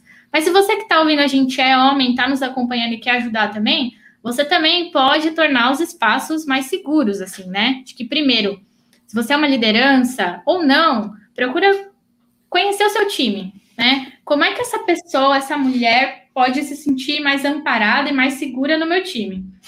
Porque pessoas mais seguras também são mais felizes e são mais produtivas, então todo mundo sai ganhando. Então, quantas vezes eu já ouvi mulheres falando, é, eu mesma já vivi, homens interrompendo para repetir o que você acabou de falar, colocando o seu conhecimento em xeque. Ah, é que ela quis dizer foi isso aqui, repetindo de novo o que você disse. Quantas vezes você, mulher, precisou mascarar sua personalidade para se sentir mais aceita num espaço, num trabalho, num relacionamento. Então, se você é comunicativa e simpática, é delicada demais, você não pode ser levada a sério como liderança. Você é muito menininha. Então você começa a se vestir com roupas mais sérias, você tem uma voz mais firme para tentar ser aquela mulher segura de si, passar essa imagem. Se você é uma mulher mais fechada, mais introspectiva, é, ah, você precisa começar a socializar mais, você é muito antipática, você é desconfiada, você não pode ser uma boa líder se você for assim, sabe? É, então, você que é homem, quer construir esse espaço mais seguro, é, primeiro, pare de avaliar as pessoas, né, pela, pela sua personalidade, comece a avaliar as pessoas pelo seu desempenho. É, valorize o desempenho das mulheres do seu time. Procure saber quais são as particularidades e não encoraje que elas mudem a sua personalidade, porque a personalidade não necessariamente vai impactar no seu desempenho, a menos que a mulher nitidamente queira mudar a sua personalidade. É, então, são frases simples, são ações simples que você tem no seu cotidiano, sabe? Você falaria, nossa, esse, esse homem aqui manda bem demais. Por que, que a mulher você tem que ficar falando, nossa, como mulher ela manda bem demais? É, ah, você vai dar conta de conciliar filho, casa e vida profissional? Você faria essa pergunta para um homem? Se você não faria, alguma coisa está errada, sabe? É, essas responsabilidades não são exclusivamente da mulher. É, ah, contratamos uma mulher, mulher é detalhista, é boa para frente. Ah, contratamos mulher, finalmente vai ser mais organizado. Ou aquela pior, né? Ah, agora vai ter uma mulher, vai deixar a área mais bonita, né? Vai embelezar aqui a nossa, a nossa área tal. Então, no começo da carreira, a gente. É, acho que muitas mulheres passam pelo sentimento de inferioridade, então aceitam muita coisa, se submetem a muita coisa. Então, acho que essa rede de apoio e o fato dos homens também serem necessários para tornar esse ambiente mais seguro é super importante. Então, é, essa segurança de si é super importante. Justificar elogios, eu faço isso direto. A gente falou sobre isso né, no nosso último papo. Esses dias alguém me falou, nossa, Bia, como seu cabelo tá bonito. Eu não falei obrigada, eu falei, ah, é porque eu lavei com shampoo diferente. Ah, nossa, como sua pele tá legal. Ah, foi a base, eu comprei uma base nova. Ou profissional, né? Nossa, que apresentação legal, você se comunica muito bem. Aí você fala assim, ah, não foi mais que obrigação. Ah, mérito foi de fulano que me ensinou a ser assim. Então, valorize as pequenas conquistas, documente, como eu falei. Questione as avaliações que se preocupam mais com personalidade do que com entrega. Acho que homens, é, a gente precisa do posicionamento de vocês para tornar os ambientes mais seguros e mulheres, vamos apoiar umas, umas às outras, assim. Se você se identificou com essas situações, outras mulheres aí da onde você está também se identificam, então busque essa rede de apoio. E homens, a gente conta com vocês também para tornar esse ambiente mais seguro. Você, falou muito da, da questão de comunidade, né? Cria uma comunidade. É, hoje, na, na tecnologia em si, qual a importância que você vê desses tipos de eventos, né? De, de, para incentivar dentro da tecnologia, o quão é, importante é ter comunidades que incentivem esse tipo de evento ou que, é, que você pode se apoiar, né? Por exemplo, você está aprendendo tecnologia e só que, tipo, na sua rodinha ali não tem ninguém da tecnologia. E você tá passando por algumas coisas, você às vezes não tem nem jeito de falar com, as pessoas que você conhece, porque elas não vão entender o que, que você tá passando, suas dores. E, enfim, ou tipo, você tá querendo ir para a área de tecnologia, mas não tem ninguém ali que, que pode te ajudar, e aí você tem que procurar meios de chegar lá. Qual a importância que você, você vê nessa questão de eventos, de, de oportunidades desse tipo.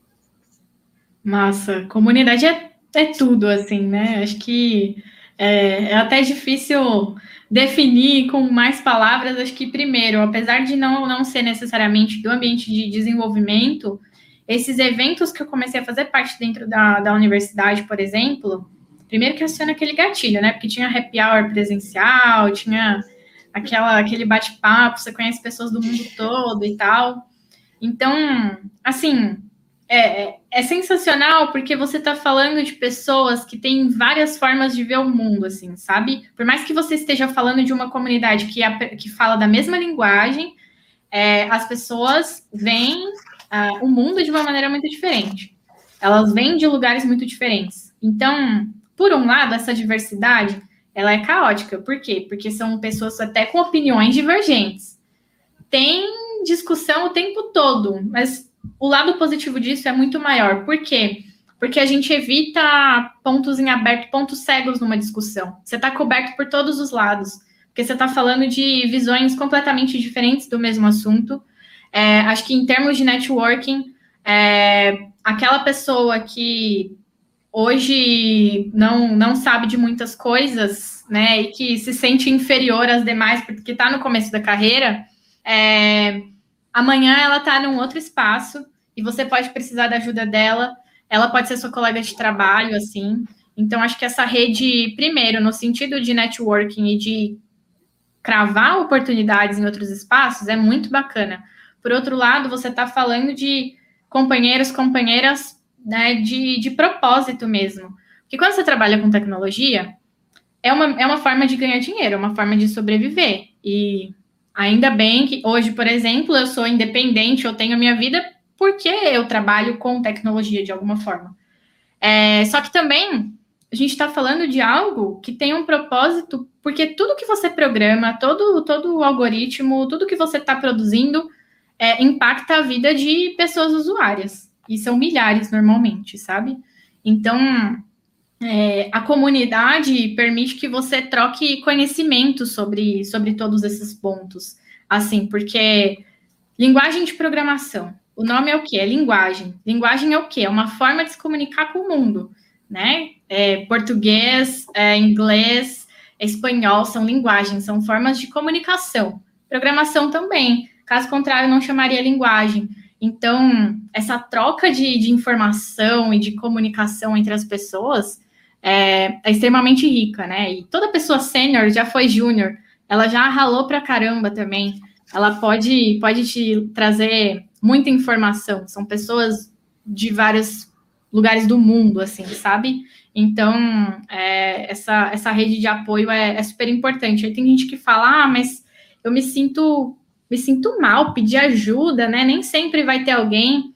É, mas quando você faz parte de uma comunidade, sempre tem alguém. Alguém passou por aquilo. Se você foi a primeira que passou, que bom, você vai poder documentar e vai ajudar talvez milhares, centenas de pessoas, sabe?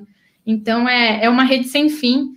É, e que bom, né? É uma linguagem universal também, porque quando você está falando de programação, você, é, dependendo da linguagem ali, você você está falando de uma maneira é, mais, mais simples de se comunicar com as pessoas. Então, só tem vantagens, né? Acho que acabou aquela época que a gente achava que a pessoa de tecnologia era quem ficava ali no seu cantinho, não tinha comunicação com outras pessoas, trabalhava individualmente.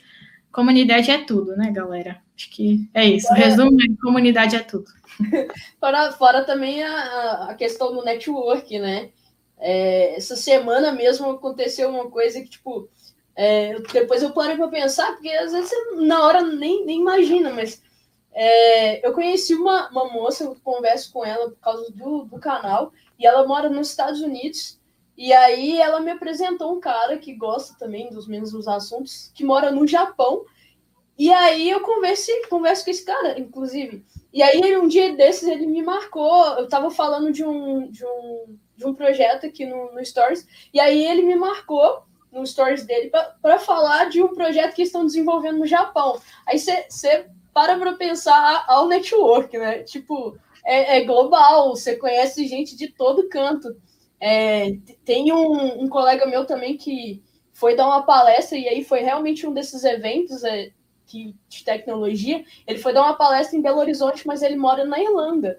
Então, tipo, você vai conhecendo gente, conhecendo gente, participando de mais é, comunidades, de mais eventos, e, enfim, seu network vai crescendo absurdamente. então, é um outro ponto que, tipo, para quem está querendo emprego, ó, invista em network também. Com certeza. Networking, sem dúvida nenhuma, é, é, tudo e os contatos, assim, perduram, né? Eu lembro do, do evento de... Era simpósio, né? Mas, assim, apesar de ter muita... Ter, a maioria das pessoas ser da, da área acadêmica e tal, falei, caramba, as pessoas que estão entrando no meu carro são pessoas que eu nem conheço, vieram da Colômbia, tem uma história de vida super bacana e, de repente, você se vê fazendo uma, uma rede de contato, assim, e, e troca muita, muita experiência. Acho que é, não tem ninguém que não tenha nada a ensinar algo ou aprender algo com alguém, sabe? É, não, não saber de alguma coisa é maravilhoso porque é uma oportunidade de você se conectar com outras pessoas. É, e saber de muitas coisas também é oportunidade de se conectar com outras pessoas. Então, tem nada que a gente não consiga descobrir que não seja por meio de, dessas redes, assim, sabe? Então, comunidades são tudo. Galera, mais uma vez, fiquem à vontade para fazer perguntas. Ainda não chegou nenhuma, pelo menos eu não ouvi nenhuma aqui. Então fiquem à vontade. É, eu queria que você, você, me, você comentasse algum projeto que você participou que envolve essa área maker, né? É, ou robótica, e, mas que está conectado com pedagogia. Você lembra de alguma, algum projeto que você fez que foi legal para comentar? Não, com certeza. É, quando, quando eu comecei a trabalhar, é, a escola tinha uma metodologia própria, assim, né? Só que, como eu falei, a maioria das pessoas que estudavam é, na, na escola eram crianças com autismo. Então, eu não podia usar a mesma metodologia, eu tive que, que adaptar de alguma maneira, porque eu não queria que fosse só uma, uma aula para descontração, um lazer. Eu queria que aquilo fosse de fato aprendido, fosse vivido, então eu tive que adaptar bastante. E. Hum, é, com adolescentes a gente usava Arduino e com crianças a gente usava Sunlabs. É, tinha uma usabilidade ali um, um pouco mais, mais simplificada, assim, né? Para focar mais na lógica por trás das coisas, com mais simplicidade. Mas normalmente a gente trabalhava ali com, com projetos. É, o que é muito massa, porque hoje na escola a gente muitas vezes foca em, em, em aspectos muito técnicos, né? Ah, aprender teorema de não sei o que e só. Decorar uma, uma fórmula. E Maker, acho que foi, foi algo que possibilitou aprender as coisas de uma maneira muito transversal, assim. É, acho que primeiro o primeiro projeto super super bacana que eu pude participar, a gente sempre partia de uma de uma problemática. Então tinha sala ali com, com cinco estudantes, por exemplo, nesse caso, e a gente sempre partia de uma problemática de, de impacto social. Então, em uma das vezes, é, com, com crianças menores, a gente falou de, uma, de um simples ponto que eram é, o, o, acesso a, a brinquedos em comunidades carentes. Então, a gente está falando de brinquedos. Essas, as crianças que estudavam comigo tinham acesso para elas, a quem não tem acesso a brinquedo? Que isso, sabe? Então, a gente começou a, a, a, mostrar um outro lado, uma problemática que não fazia parte da vida delas. Então, só aí eu já estou falando de história, eu já estou falando de geografia, eu já estou falando de, de, sustentabilidade, de N assuntos. É, e com isso, é, segundo, a gente conseguiu trabalhar com materiais de baixo custo, no caso, eram materiais recicláveis. Então, eu parti de uma problemática social as crianças é, tinham acesso só a materiais de, de baixo custo. Aí, andando mais um pouquinho, essas crianças precisavam pesquisar sobre os principais problemas, né, as principais questões acerca dessa, de, desse problema de impacto social. Então, a criança que antes só aprendia teorema e fórmulas começou a aprender a pesquisar, a trabalhar em equipe, soft skills ali, né? Com certeza, de novo. É, depois essas crianças faziam um escopo para fazer tipo uma árvore de oportunidade. Como a gente pode resolver esse problema? É, que hoje é o que você faz num projeto, por exemplo, enquanto adulta, sei lá, na, na, na Tribe, por exemplo, quando você está fazendo o seu, seu projeto, você tenta identificar formas de resolver o problema. E eram crianças de 10 anos fazendo isso felizes, porque a gente está falando de algo com sentido, com significado depois, né, os protótipos e tal, e depois do, do protótipo, essas crianças apresentavam seus pitches. Então, assim, eram crianças liderando, empreendendo, se frustrando muito, resolvendo problemas, mas de uma forma super lúdica, assim. E com isso, a gente é, fez, assim, inúmeros projetos. Acho que essa primeira problemática foi o primeiro contato que essas crianças tiveram com o Maker, assim. E elas criaram diversas, diversos brinquedos ali que poderiam ser moldados, modificados por meio dos componentes ali. Então, eram coisas muito versáteis e com baixo custo, por exemplo. É, outra experiência, acho que bem, bem massa, essa eu tive com crianças bem menores, estou falando da, da creche. É, a gente estava falando de, das formas do mundo e tal, um comecinho ali de formas geométricas, mas eu estou falando de crianças muito pequenas, não, não dá para ensinar programação logo de cara. O que, que eu vou fazer? É, eu tinha um celular, tinha lugares incríveis na escola. A melhor forma da criança descobrir as formas do mundo é tocando, é vendo. Então, com o uso do, do celular e essas crianças soltas ali brincando e tal, a gente fez toda uma documentação, um documento super significativo, é, no qual as crianças trabalharam um conceito, que querendo ou não é matemático aí, né, que são as, as formas, é, usando tecnologia. De novo, é, é, só ter tecnologia, é só ter celular na escola, é ter só um computador na escola? Não, é, é usar com sentido, sabe? Então, o Maker possibilita que essa criança aprenda a trabalhar em equipe, aprenda a pesquisar, aprenda, aprenda a se frustrar, é, aprenda a fazer o seu pitch, por exemplo, no caso de trabalhar com projetos. Então, essas crianças é, fizeram empresas, vamos dizer assim, criaram as suas primeiras empresas é, divulgando um trabalho que elas tinham feito. É, então, acho que comunicação, colaboração, pensamento crítico, resolveram problemas, sabe?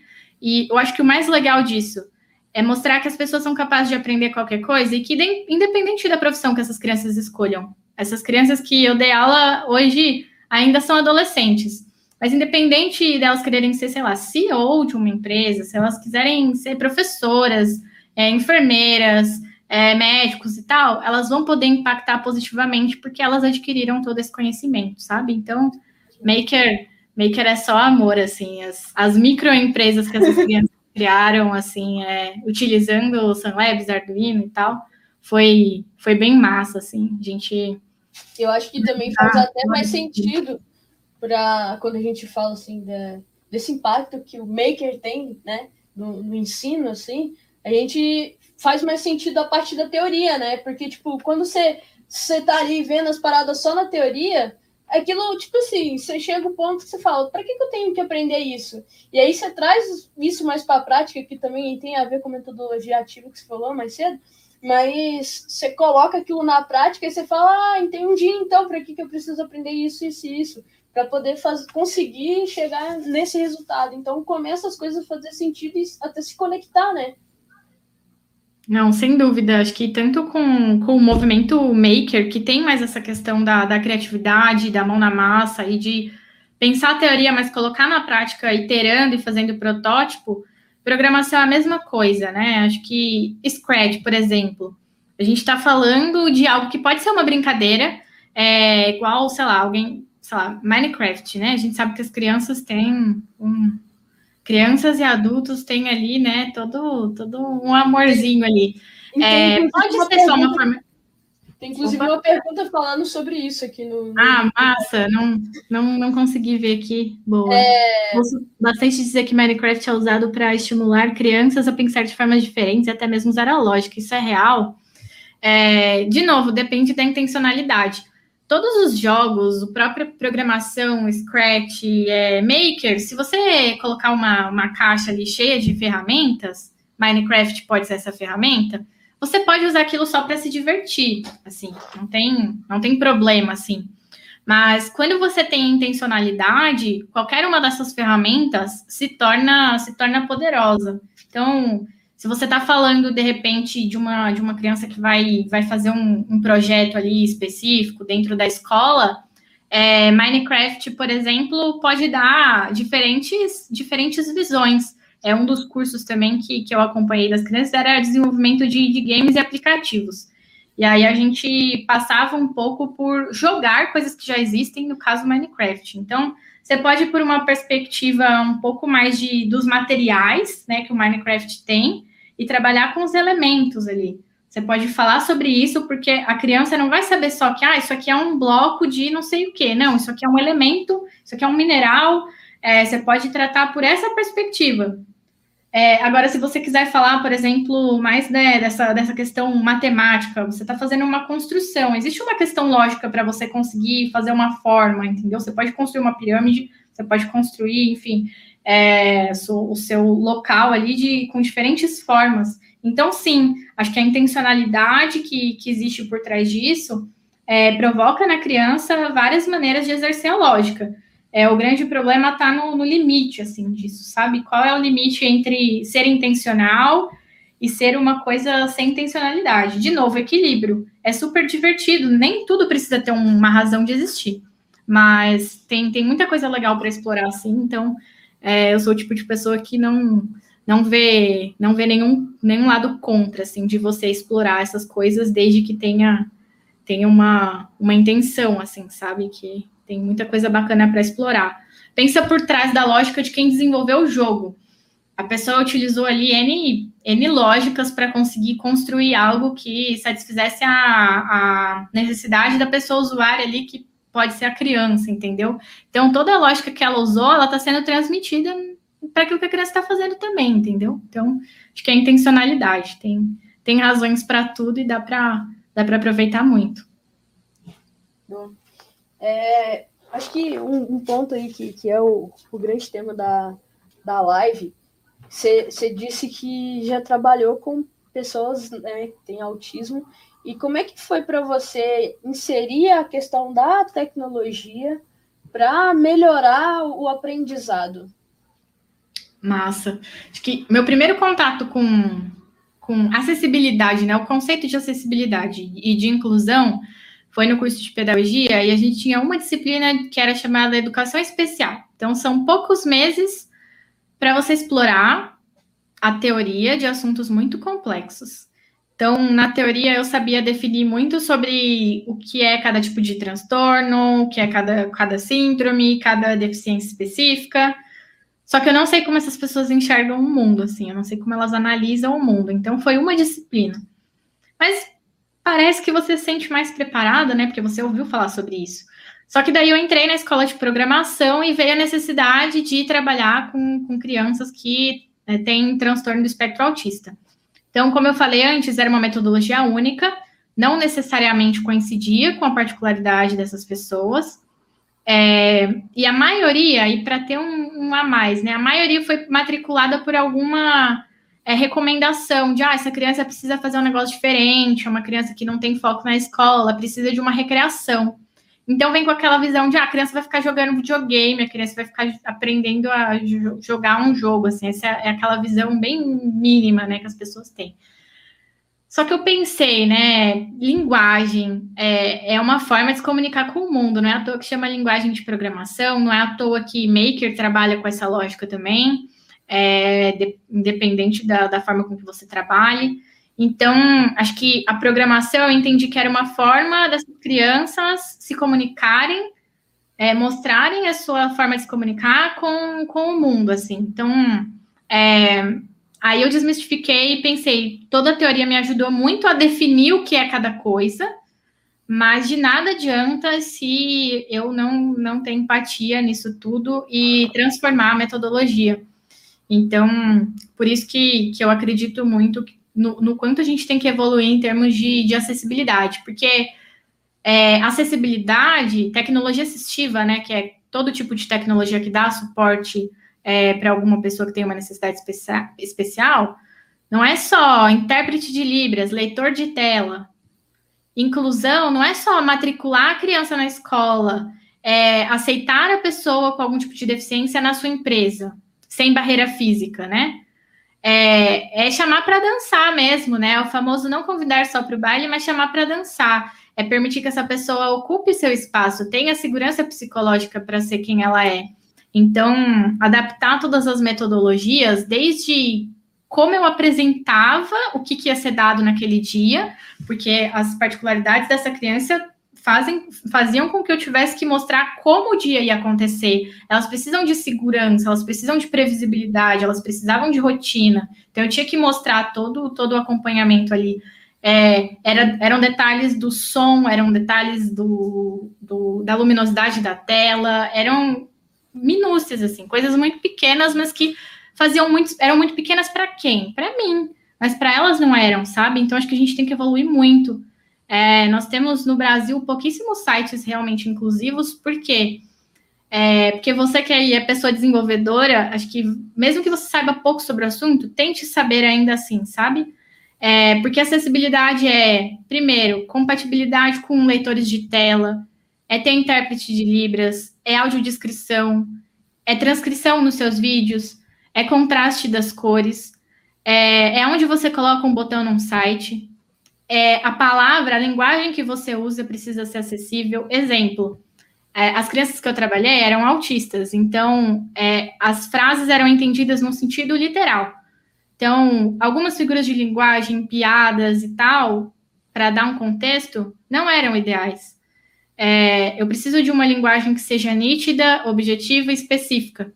Então, se você faz um site, você coloca clique aqui, clique aqui para quê? Clique lá. Onde é lá, sabe? É, pessoas que usam leitor de tela podem não se localizar bem. Então, você faz um vídeo, um tutorial de programação, por exemplo.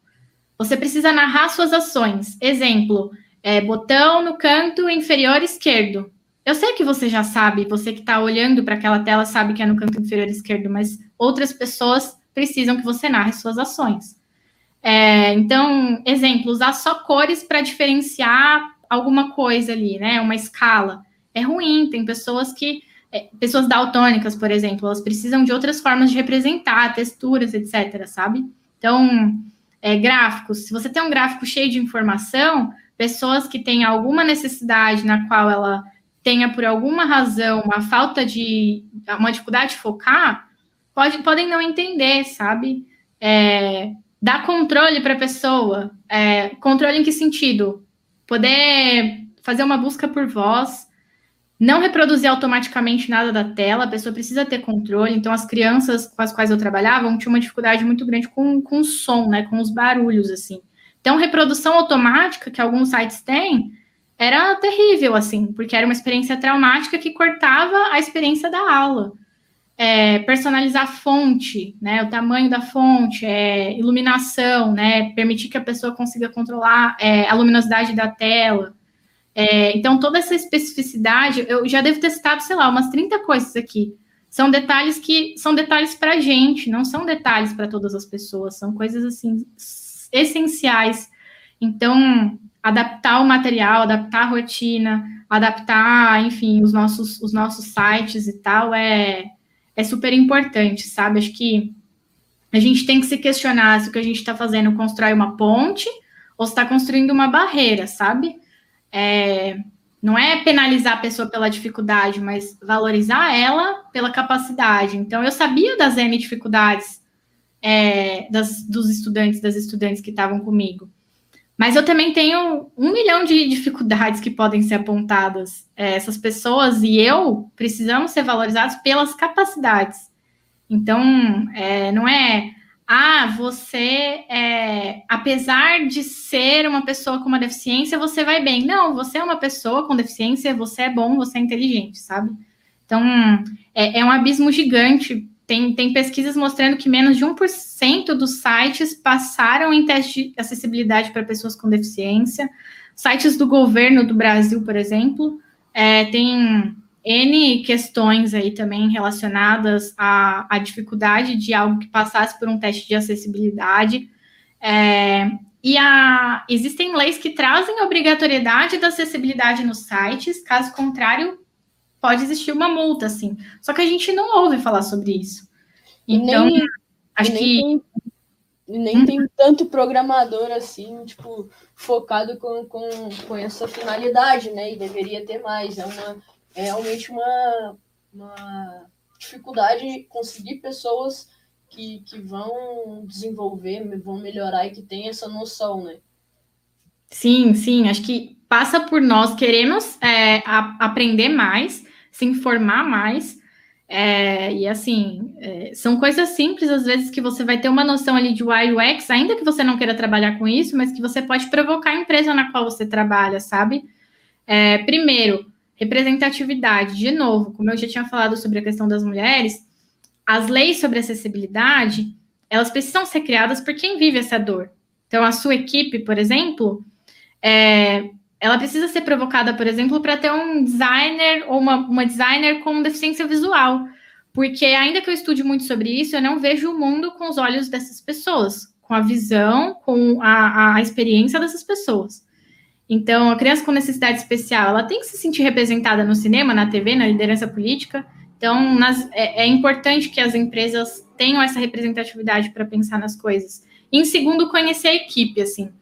É, porque a gente tem, tem algumas deficiências que a gente consegue visualizar de uma maneira mais, mais simples, assim. Então, a gente, de alguma maneira, já conhece, já ouviu falar mais. Mas quando a gente está falando de neurodiversidade, né, da, da do desenvolvimento é, neural das pessoas, é, a gente está falando de muitas coisas que não são facilmente vistas, não são faladas, né? A gente está falando de, de alguns transtornos, a gente está falando do próprio autismo, a gente está falando de TDAH, a gente está falando de inúmeras coisas. É, e a pandemia trouxe o home office, que é bacana, porque flexibilidade de horários, é, lugares. Eu sou uma pessoa assim, eu, eu, fico aqui com a caneta, eu fico aqui. É, é difícil me manter no, no lugar, assim, eu tenho uma dificuldade gigantesca. Então, o home office me dá essa flexibilidade. Para pessoas com falta de foco tal, é excelente, enfim. É, é super é super complicado assim lidar com, com essas coisas e o home office ajuda. Só que tem os seus contras também, né? o home office tirou um pouco de várias pessoas a socialização, aquele cafezinho onde você conhecia as pessoas, as particularidades dela. Então, a gente fica numa zona de conforto de não precisar saber quem trabalha com a gente. Eu sei que a Bia é, trabalha no time tal, ela se comunica bem, ela nas reuniões, que é a única hora que eu olho para ela, ela parece uma pessoa focada, tá sempre ali na tela. Mas eu não sei quem é a Bia nas outras 20 horas do dia, nas outras 24 horas do dia. Então, é, essa falta da socialização tirou também esse lado de deixar a gente numa posição tranquila de não querer saber quem está com a gente. Então, pessoas neurodiversas, se você tem na sua equipe, conheça quais são as particularidades. Aquela pessoa que não está online à tarde, ela é preguiçosa? Não, talvez ela renda melhor em outro horário talvez a, a forma com que vocês estão fazendo a reunião, os slides da reunião, não sejam adequados. Não façam com que ela consiga entender a sua mensagem. Então, você conhece verdadeiramente sua equipe? Acho, acho que esse é o, é, o, é o principal ponto, assim, é ver o lado bom da flexibilidade, mas também discutir sobre isso. É, na Tribe, por exemplo, a gente discutiu recentemente num, num, grupo em que a gente fala de diversidade de modo geral, né, nas pessoas colaboradoras, sobre neurodiversidade e tal. E a gente viu quanto a gente conhece poucas pessoas, quanto a gente discute pouco sobre isso, e as particularidades são inúmeras. Então, de novo, é, não, não é julgar a pessoa pela dificuldade, porque dificuldade todo mundo vai ter, mas valorizar as capacidades. Acho que a tecnologia em si é uma área muito flexível nesse sentido porque ela permite pessoas, por exemplo, tem algumas, alguma, alguns transtornos específicos em que as pessoas precisam muito de rotina, de operação, de previsibilidade. A tecnologia é para essas pessoas, porque tem várias, várias funções em que você precisa ter um nível de detalhamento muito grande, fazer as coisas assim de maneira muito operacional ali e tal, e cuidar de, de algo rotineiro. Mas se você é uma pessoa considerada ah, falta de foco, aquela pessoa criativa, cabeça nas nuvens, também tem espaço para você, sabe? A pessoa que está aqui toda hora se mexendo e pensando longe e tal, tem espaço para você, tem espaço para inovação também. A gente tem, opa, a gente tem times, é, caindo tudo aqui. É, mas a gente tem espaço para todas as pessoas, tem time de produto, tem front-end, sabe? Então, é, mostrar para as pessoas que a tecnologia é para todas elas é super importante. Só que a gente precisa conhecer quem é essa pessoa, como ela gosta de se comunicar, como ela gosta de trabalhar. Então, se pergunte se você conhece verdadeiramente a sua equipe ou você só sabe quem é aquela pessoa na hora da reunião, na hora que ela está ali na tela, é, parecendo uma pessoa zero defeitos, sabe? Acho que é, é bem por aí. Tem, tem muitas, muitas nuances e a gente ainda está bem, bem longe de ter sites, de ter escolas é, de ter equipes realmente inclusivas, assim. Mas é melhor ter uma aspiração e discutir, começar a discutir agora sobre isso do que fechar os olhos. Né? Gente, é, tô vendo que está um monte de gente falando aqui no, no, no chat. Vocês têm alguma pergunta para a Bia? E aqui também no Insta. Fique à vontade para fazer perguntas. É, tem, tem uma coisa que você falou. É... Aqui tá escrito errado. que eu queria muito te perguntar, eu queria muito ter te perguntado ontem, mas eu não perguntei justamente para perguntar aqui na live o que, que quer dizer, que você quer dizer com personalizar o ensino. que que é, como assim Boa. assim personalizar o ensino? Foi uma coisa que eu não entendi muito bem quando a gente conversou. Mas aí eu deixei para perguntar aqui para você conseguir explicar. Talvez outras pessoas também tenham essa mesma dúvida. Massa demais. Acho que esse é um, esse é um sonho, é, é uma aspiração para para a maioria das escolas, assim, que verdadeiramente querem ser inclusivas. E o desafio é gigantesco. Mas o que, que isso quer dizer? É, Quer dizer que cada pessoa aprende aquilo que quer, vai fazer a, a trilha que quiser e boa? Não, existe um currículo comum. Quando você é criança, quando você está num curso profissionalizante, está na faculdade, existe um currículo comum. Então, se eu quero aprender programação, eu preciso antes ter aprendido lógica de programação. Então, não dá para comer etapas assim. Só que toda pessoa que quer aprender alguma coisa em comum, sei lá, eu e você queremos aprender JavaScript a gente tem formas muito diferentes de aprender e de ver o mundo. Eu sou uma pessoa muito do papel, preciso escrever toda hora, preciso digitar toda hora. Talvez você seja a pessoa do podcast, é uma pessoa que absorve mais é, ouvindo as coisas, ou uma pessoa super visual, que precisa de um desenho, de um mapa mental. Então, ainda que a gente precise aprender a mesma coisa, a gente aprende de maneiras diferentes, a gente vê o mundo de formas muito diferentes. Então, o mesmo assunto tem várias formas de ser abordado. Eu dei o exemplo ali da, do Maker, por exemplo. As crianças estavam falando, sei lá, de formas geométricas ali, foi outra, outro exemplo que eu dei. Eu posso fazer uma explicação é, sobre formas geométricas de N formas. Eu posso usar um livro, eu posso usar uma lousa, eu posso fazer um vídeo, posso, enfim, ensinar de diversas maneiras. Qual é a mais adequada? Depende de para quem eu estou falando. Só que numa sala de aula, não dá para você dar uma aula diferente para cada estudante. Isso não é escalável, isso é, é inviável, assim. Então, a personalização do ensino, que acho que é um passo a mais que a gente vai, vai tendo dentro da educação, permite um ensino mais inclusivo. Por quê? Porque dá conta dessa é, pluralidade. O que eu estou querendo dizer é a pessoa vai continuar tendo um currículo comum, é, só que o currículo é importante que ele tenha várias formas de abordar o mesmo assunto. Então, essa criança ela pode ter um podcast, ela pode assistir por vídeo, mas ela também vai ter um texto. O assunto é o mesmo, mas são maneiras diferentes de manipular aquela, aquele assunto. Só que tem um passo a mais, que aí envolve inteligência artificial também, análise de sentimentos, que não ocorre do dia para a noite. Porque cada conteúdo, falei de formas geométricas falando das crianças, mas poderia falar, sei lá, lógica de programação tem diferentes habilidades, tem diferentes temas. Em lógica, eu posso falar de laço de repetição, eu posso falar de N coisas. É, e talvez eu vou achar muito difícil o laço de repetição, você vai achar super fácil. Então, a inteligência artificial dá um, um plus aí, porque além de eu aprender por podcast, por vídeo, por várias formas diferentes, eu posso ter recomendação de conteúdos que supram as suas necessidades, as suas dificuldades. Então, o filme que você tem de recomendação leva em consideração o seu comportamento, né? O seu comportamento ali na plataforma, o que você mais assiste. Acho que dentro da educação a gente ainda tem essa barreira dessa recomendação. Só que se eu te conheço, eu sei o que você mais acerta, o que você mais erra, eu consigo te recomendar coisas mais ou menos adequadas. Então, acho que a personalização de ensino vem nesse sentido. Trazer o conteúdo de diferentes formas, porque as pessoas são diferentes, mas também ser capaz de recomendar coisas que tornem, tornem aquela pessoa cada vez mais assim munida de ferramentas para aprender mais sobre um determinado assunto. Então, acho que tecnologia causa medo, né? Tá falando de inteligência artificial e tal, é, nesse sentido, mas é, permite também que o professor, a professora automatize algumas tarefas operacionais a gente gastava tanto tempo, eu tô falando de agora, 2021, já vi tanto professor, professora reclamando, ah, eu demoro muitas horas corrigindo atividade, corrigindo prova, tal. Você podia estar gastando a sua energia em preparar aulas melhores, naquilo que você aprendeu, que você ama fazer, que é didática, sabe?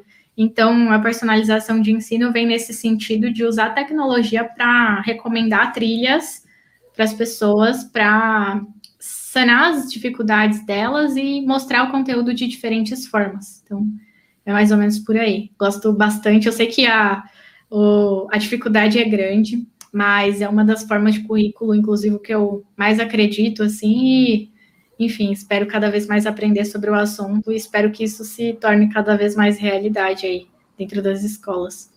Que, que massa, que, que foda. Eu não tinha ideia que, que chegava a esse nível, é, uma das coisas que, que mais me motivou, assim, a, a, criar o canal, há 2018, né, já quase três anos atrás, foi justamente isso. Tipo, primeiro que eu não conseguia achar esse conteúdo em português, mas, tipo, realmente, quando você, quando você aprende uma parada, você, esse, é legal você conseguir compartilhar. E eu, eu sou do tipo que aprende muito mais vendo um vídeo do que talvez lendo um conteúdo. Então, realmente, é uma coisa que eu vejo muito na Tribe é que tem lá a parada escrita e tem um vídeo que fala praticamente as mesmas coisas que está escrito. E eu sou muito do vídeo. A primeira coisa que eu vou é o vídeo. E aí depois eu posso até ler, mas se eu não for no vídeo, eu não entendo nada lendo. Então isso é muito legal olhar por esse lado, porque, tipo, como você falou, cada um aprende melhor de um jeito. E é por isso que eu faço vídeo também, porque assim como eu tenho dificuldade de aprender as paradas mais lendo, talvez eu possa ajudar alguém que também prefere vídeo. boa, boa. E isso é bem massa, né? Porque aí, de novo, é, tive a oportunidade de conhecer o Igor aí, o, é, que tem coisa de dev, coisa de dev, né, e tal. É, ele foi estudante da turma 4 e, é, enfim, foi uma das, uma das pessoas, assim, que, que mais me marcou, porque também tinha essa questão de usar o vídeo muito para si. Eu falei, caramba, tem muitas pessoas que aprendem por meio de vídeos, assim, é, tá aí ensinando para você mesmo, compartilhando com colegas, mas tem uma infinidade de pessoas que você pode impactar criando networking, fazendo contatos, inspirando também, ensinando. Aí você se perguntar, ah, mas eu sou iniciante. Mas talvez você que é iniciante tenha uma linguagem mais simples do que uma pessoa muito sênior em alguma coisa. Então, a sua linguagem, a, a forma com que você transmite, talvez ela seja até mais adequada para uma pessoa que está começando, porque vocês têm as mesmas dores, as mesmas dificuldades. Então, é, é muito massa, assim, ver, ver esse movimento, porque, de novo, te faz aprender mais ensinando sobre essas coisas, mas também ajuda, sei lá, muitas e muitas pessoas, né? Então, é, personalização de ensino é, é, um, é um conteúdo bem denso, passa muito por é, inteligência artificial, análise de sentimento, mas é, cientista de dados, Tiago, meu noivo, temos um desafio grande pela frente, mas eu acredito bastante nele. Muita coisa para poder fazer aí ainda. É, eu queria que só você me desse alguma, alguns, algumas dicas, alguns tópicos que você acha que a robótica ela pode ajudar no ensino, ou a tecnologia em si, nas escolas, falando de, de um nível mais é, para crianças, adolescentes. Massa, massa.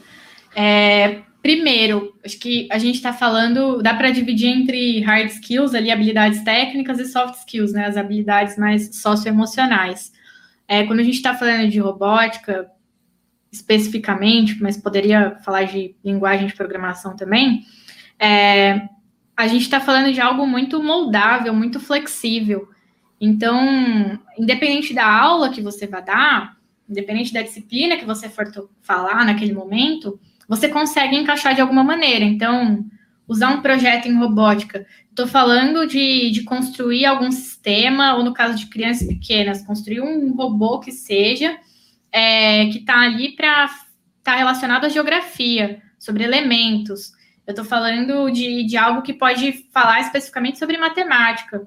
Eu posso entender mais sobre, é, sobre unidades de medida, eu posso aprender sobre soma e tal.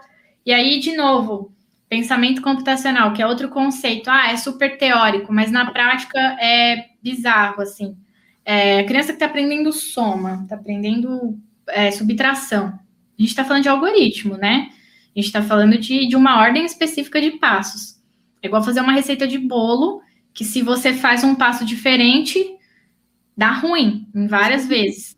Então, isso aí, você está falando de algoritmo, você está falando de dividir um problema maior em pequenas partes. Então, tecnicamente, tanto a robótica quanto a programação você, tá, você pode trabalhar com inúmeras coisas, é muito moldável. É, mas em termos de soft skills, você também está falando de criatividade, porque você não não está construindo só um algoritmo, ou está construindo um programa, ou está construindo um, um robô que seja que faz alguma coisa por você. É, você está falando de algo para resolver um problema. Quanto mais criativo, você, da maneira mais criativa que você fizer isso, mais inovador será. Normalmente você não faz isso sozinho, então você também está ensinando essa pessoa a, a ser mais né, colaboradora, assim, digamos assim, colaborativa também. É, então, o pensamento crítico mesmo, né? Quantas pessoas adultas me colocam nesse, nesse meio? Tem dificuldade com, com lógica, com, com teste de raciocínio lógico, vai fazer um processo seletivo. É, desde criança você pode trabalhar essa lógica com esse tipo de jogo, é, com, com um robô no qual você precisa construir para fazer uma tarefa, porque a tarefa é construa um robô que faz tal coisa, mas para chegar nessa tarefa você tem que quebrar em várias pequenas partes, né? Então, é, tecnicamente é muito moldável, mas do lado de, de soft skills você também está tá trabalhando aí inúmeros pontos. Até porque é, as crianças, é, a gente não está preparando elas para profissões X, Y, Z. Talvez a gente está preparando para profissões que ainda não existem. As crianças precisam ser capazes de, independente do caminho que elas sigam, independente se ela quer ser desenvolvedora, se ela quer ser uma cientista que constrói robôs, é, ela tem que construir algo que seja importante para ela, mas que cause algum impacto no mundo. Então, essa criança, ela pode ser desenvolvedora, mas ela também pode ser product manager, ela pode ser CEO, ela pode ser, enfim, N coisas, sabe?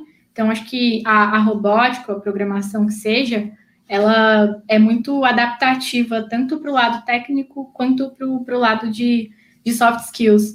É, me arrepia falar disso, porque quando eu trabalhava com, com as crianças e via elas fazendo empresas para consertar problemas, assim, ainda que fossem problemas muito macro, e vi elas fazendo uma apresentação, se preocupando com a linguagem, se preocupando em resolver de fato o problema de alguém, são essas pessoas que, que, eu, que eu queria que trabalhassem comigo, que eu queria ver fazendo parte dos lugares que eu ocupo hoje, que eu quero ver fazendo parte. Então, acho que começa, começa pela escola, sabe? E mas é muito caro, né? A gente. Eu acho que você caiu aqui no. Boa. Caiu de novo? Caiu, mas voltou, voltou. Boa. É... Ah, mas é muito caro, né? Eu já ouvi falar isso várias vezes. É... Realmente, acho que a gente tem uma, uma desigualdade aí. Mas o... quando eu tô falando de maker, eu não tô falando necessariamente de ter um, um sistema específico. Por... Opa, acho que eu caí de novo. Caiu. Agora apareceu aqui. Boa. É... Mas quando eu tô falando de. Espera aí.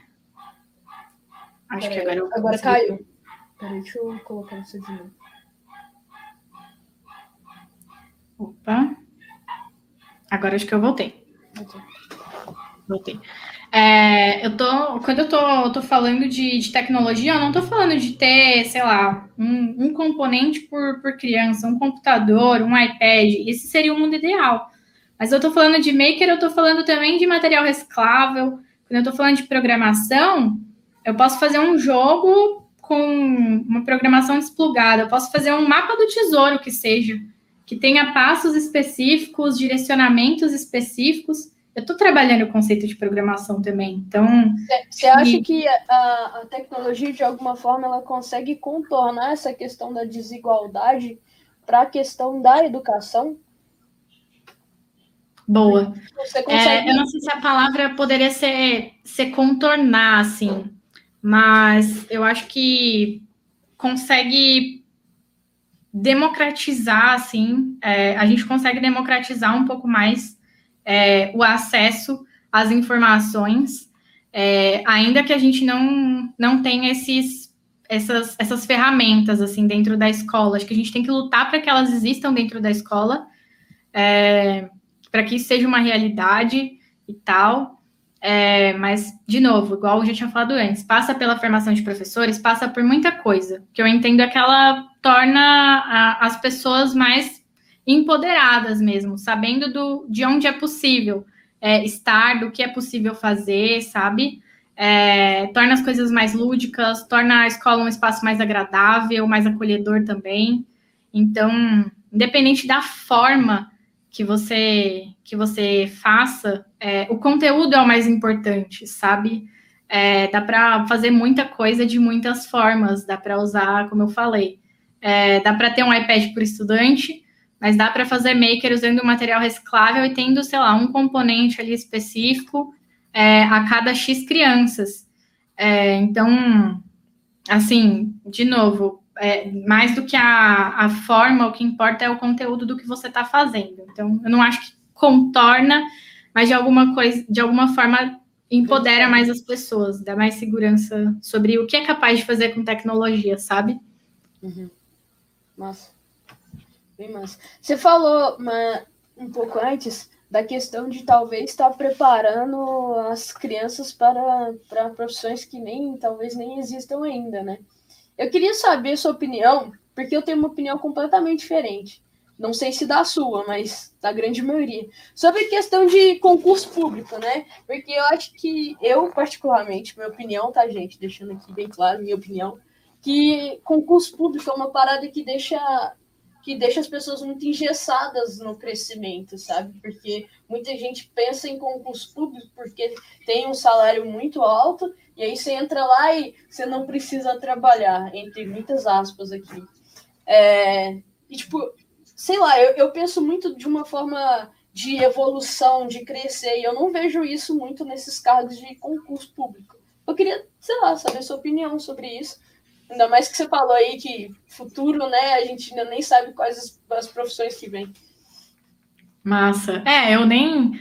É, há pouco tempo atrás eu não era, não precisava nem ser criança. Eu não, não sabia que uma pessoa que faz pedagogia poderia trabalhar, sei lá, como product manager, poderia, sei lá, um dia ser CEO de uma empresa, sabe? Então a gente não foi não é ensinado sobre isso. E, e no caso do meu contexto, fazendo pedagogia, a gente é ensinado que o ápice é passar num, num concurso público, no máximo uma escola particular renomada. Então, é, acho que, de novo, depende da, da, da, intencionalidade da pessoa, do que ela quer para si, mas é, quando você é ensinado sempre a buscar aquilo, você acha que não tem outra possibilidade. Então, eu passei em concurso público de pedagogia três vezes. É, e o que eu mais ouvi por não estar nessas vagas é: você tá doida? É mais estável, é emprego garantido. E eu, como uma pessoa ansiosa, impostora que sou, reconheço que me dava aquele medinho, porque, putz, é uma segurança, digamos assim, né, num mundo de, de tão, tão, né, que as coisas mudam tão rápido, tão disruptivo e tal. Mas aí veio um outro ponto que o que eu queria para mim, assim, que preço eu estava disposta a pagar para ser a mulher que eu desejava ser de fato. Então, acho que aí entra uma responsabilidade muito grande da Tribe na minha vida de aprender a importância de valorizar a cultura do lugar. É, porque ter um emprego num concurso, em numa empresa que paga suas contas e te permite ter uma vida confortável é muito massa. Convenhamos, é muito bom. Mas ter um trabalho no qual você se sente segura para ser quem você é, para ter flexibilidade de mudar e, e, de aprender coisas novas, um lugar transparente, com impacto social, é uma realização. Você não está falando só de conforto, de pagar as contas, o que é muito importante. Você está falando também de realização. Então, para mim, é o que fez a maior, maior diferença. Assim, eu não, não, não julgo a pessoa que realmente entende que é isso que faz sentido para ela mas eu acho que a gente tem que mostrar para as pessoas que existem outras possibilidades. Eu aprendi isso na, na loucura, indo para São Paulo, me inscrevendo para processo seletivo, querendo saber qual é qual é essa daí e tal, o que, o que, que é, é trabalhar numa startup, quais são as posições, mas isso tem que ser mais acessível, as pessoas não necessariamente sabem disso, sabe? Então, é, acho que a Tribe teve esse papel também na minha vida de mostrar a importância de valorizar a cultura. É, eu comecei na, na vaga de facilitação, aprendi muito nessa vaga, é, aprendi muito com várias outras áreas. Hoje eu faço parte de currículo, então eu tenho essa interseção entre diferentes áreas, diferentes visões, uma flexibilidade, uma lideranças inspiradoras que talvez eu não teria em outro espaço. Então, é, sem, sem dúvida nenhuma, acho que as pessoas nem sempre sabem dessas possibilidades, entendeu? Então, é, acho que a cultura é, é, um dos principais ativos da empresa e com certeza deve ser uma coisa a ser considerada. Será que no concurso público você vai ter isso? O quanto a cultura importa para você? Acho que são coisas para pesar na balança antes de, de tomar uma decisão, assim. Com toda certeza do mundo, assim. Acho que hoje a gente tendo essa visão de cultura de empresa, né? É, pelo menos assim, depois que eu, eu trabalhei, eu comecei a trabalhar com, com 13 anos, fichado com 16. Mas uh, três anos atrás, quando eu entrei na, startup, e aí eu fui é, conhecer o que, que é um, ter cultura na empresa, né? tipo, uma empresa que não só importa o seu trabalho, mas ela se importa contigo, ela se importa com a forma com que você entrega, forma que você realmente está. Isso faz total diferença. E depois eu fiquei mal acostumado, porque você aprende que, que a cultura é legal, e aí você começa a, a querer buscar outras empresas que também têm essa cultura, né? Então, é um, é um ponto para se observar para procurar emprego. Olha a cultura da empresa. É, eu queria tocar num ponto aqui que você falou bem no comecinho, que quando você foi para para São Paulo, você se candidatou aí para vagas e tal, e você não sabia nem definir sua pretensão salarial. E hoje em dia quando você vai se candidatar para uma vaga, eles te perguntam, mas e aí, quanto que você quer ganhar? Como foi isso para você? E qual dica que você dá para as pessoas também que que estão se candidatando? Como informar uma pretensão salarial? Como é que é isso? Boa. É, passei por, por perrengues nesse sentido, né? Eu não tive uma equipe de sucesso de carreira me acompanhando, igual a galera da Tribe. Queria muito ter tido um acompanhamento Sil, Low, Ana, todo o time. É, então, para quem veio trabalhar no primeiro emprego sem saber salário, dá para ver que eu não era uma pessoa que tinha muita noção das coisas, né? É, e quando eu fiz até a minha primeira, a minha, a minha, entrevista na Tribe, eu não tinha, não fazia ideia dessa questão de salário e tal, não, não perguntei, enfim. E hum, eu com certeza não, não tinha noção do que é considerado um salário ok, um salário alto, um salário baixo e tal. Primeiro, eu trabalhava na educação pública, então você já está acostumado a receber salários mais baixos. Então a gente costuma estranhar quando recebe um salário justo, né? Você acha, nossa, é, um salário que seria justo para a maioria das pessoas, para você parece alto tal. É, essa sem dúvida foi, foi uma realidade, assim, é, para mim. Mas hoje não, não, recomendo que as pessoas façam as coisas que eu fiz, assim. essas, essas loucuras, sem dúvida nenhuma. Acho que é importante você dar valor para o seu trabalho, saber o, o, quanto, as coisas que você sabe, as coisas que você quer aprender, onde você quer estar. Então, eu não vou dizer que o salário não, não tem que ser importante. A gente tem comida para colocar na mesa, gente. Muita necessidade, tem boletos, né? É, não é só de recebidos que se vive, na maioria das vezes são recebidos pagos. Então, pelo menos no meu caso.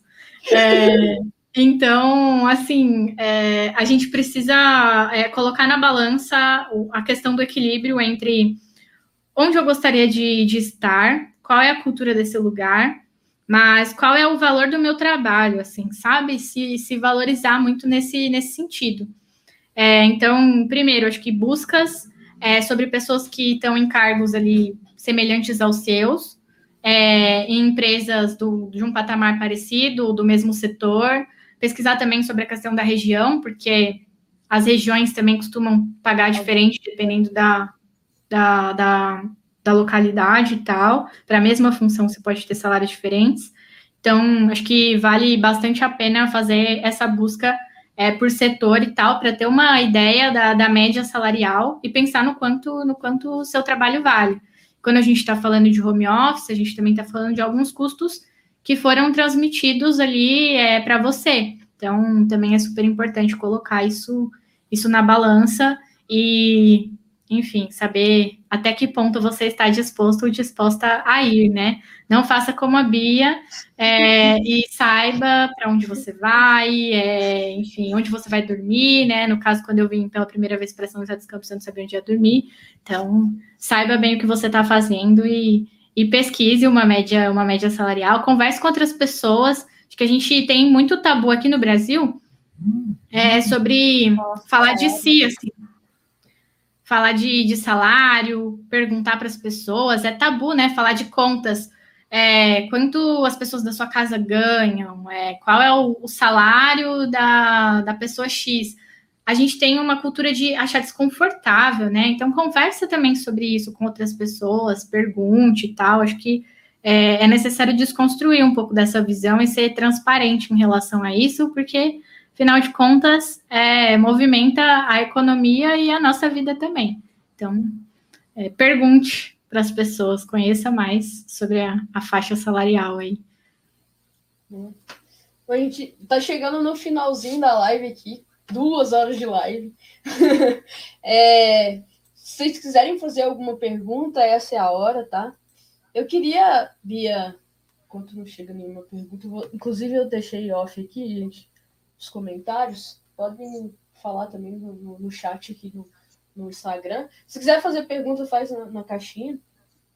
E aqui no, no, YouTube também, eu tô olhando aqui os comentários. Muita gente aqui é, falando, parabenizando você, Bia, por, por várias coisas aqui, desde o começo da live. Muita gente é, Parece que gostou bastante dessa live aqui.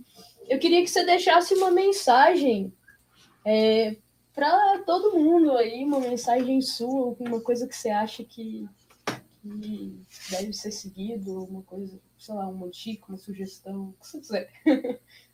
Massa, massa.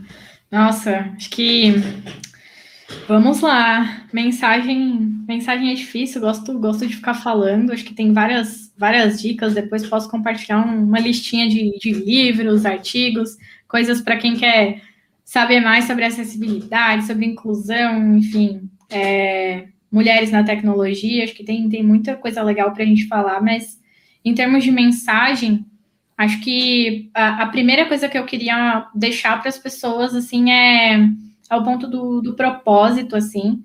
Se você trabalha com tecnologia, é, você precisa de empatia, assim. Você precisa, não é à toa que um dos passos na hora de você fazer, de você criar um produto, passa ali por, por empatia. Então, se colocar no lugar da, da pessoa usuária. É, então, se você é uma pessoa desenvolvedora, não pense que você está fazendo só um algoritmo, um sistema, é, o que o produto que você está criando é, é só um produto. Mas pensa nisso como, como um propósito, né? Quem me ensinou foi minha dupla Ross, lá da Tribe também, que programar é uma arte. Então, as suas aplicações, as suas escolhas, elas impactam a vida de milhares de pessoas usuárias. Então, se coloque no lugar dela, delas. Os produtos de maior sucesso são simples, são intuitivos, são essencialistas. Então, são produtos que não constroem muros, eles não segregam. É, eles constroem pontes e qualquer pessoa usuária, independente do lugar onde ela esteja no mundo, ela vai ter uma boa experiência. Então, busque construir esse tipo de produto. E se você não trabalha necessariamente com produto, você trabalha com pessoas, mais uma vez, construa pontes e não construa muros, assim, sabe? É, construa espaços para. Acho que a importância aqui de você construir espaços em que as pessoas se sintam seguras para ser quem elas são, você conheça as necessidades dessas pessoas então, equipes é, mais diversas, equipes mais transparentes. Então, a mensagem que fica é: independente se você trabalha com produtos ou se você trabalha essencialmente com pessoas, construa pontes, é, mas não construa muros, não, não segregue. Tenha, faça com que as pessoas e os produtos possibilitem uma boa experiência para qualquer um, qualquer uma. Acho que essa é a mensagem e a tecnologia é uma das formas de empoderar as pessoas para fazer isso.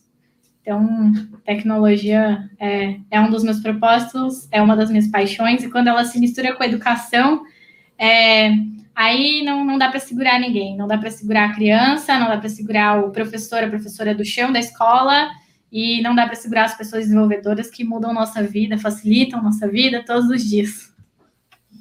Bom, demais. Muito obrigado, Bia, por ter aceitado e vindo participar dessa aula que tivemos. Eu queria agradecer todo mundo que também está participando aqui da live. É, muito obrigado a todo mundo aí que participou até agora, é, que interagiu aí, que, enfim, mandou mensagem. Muito obrigado. E é isso, ficamos por aqui. Até semana que vem. Tchauzinho, galera.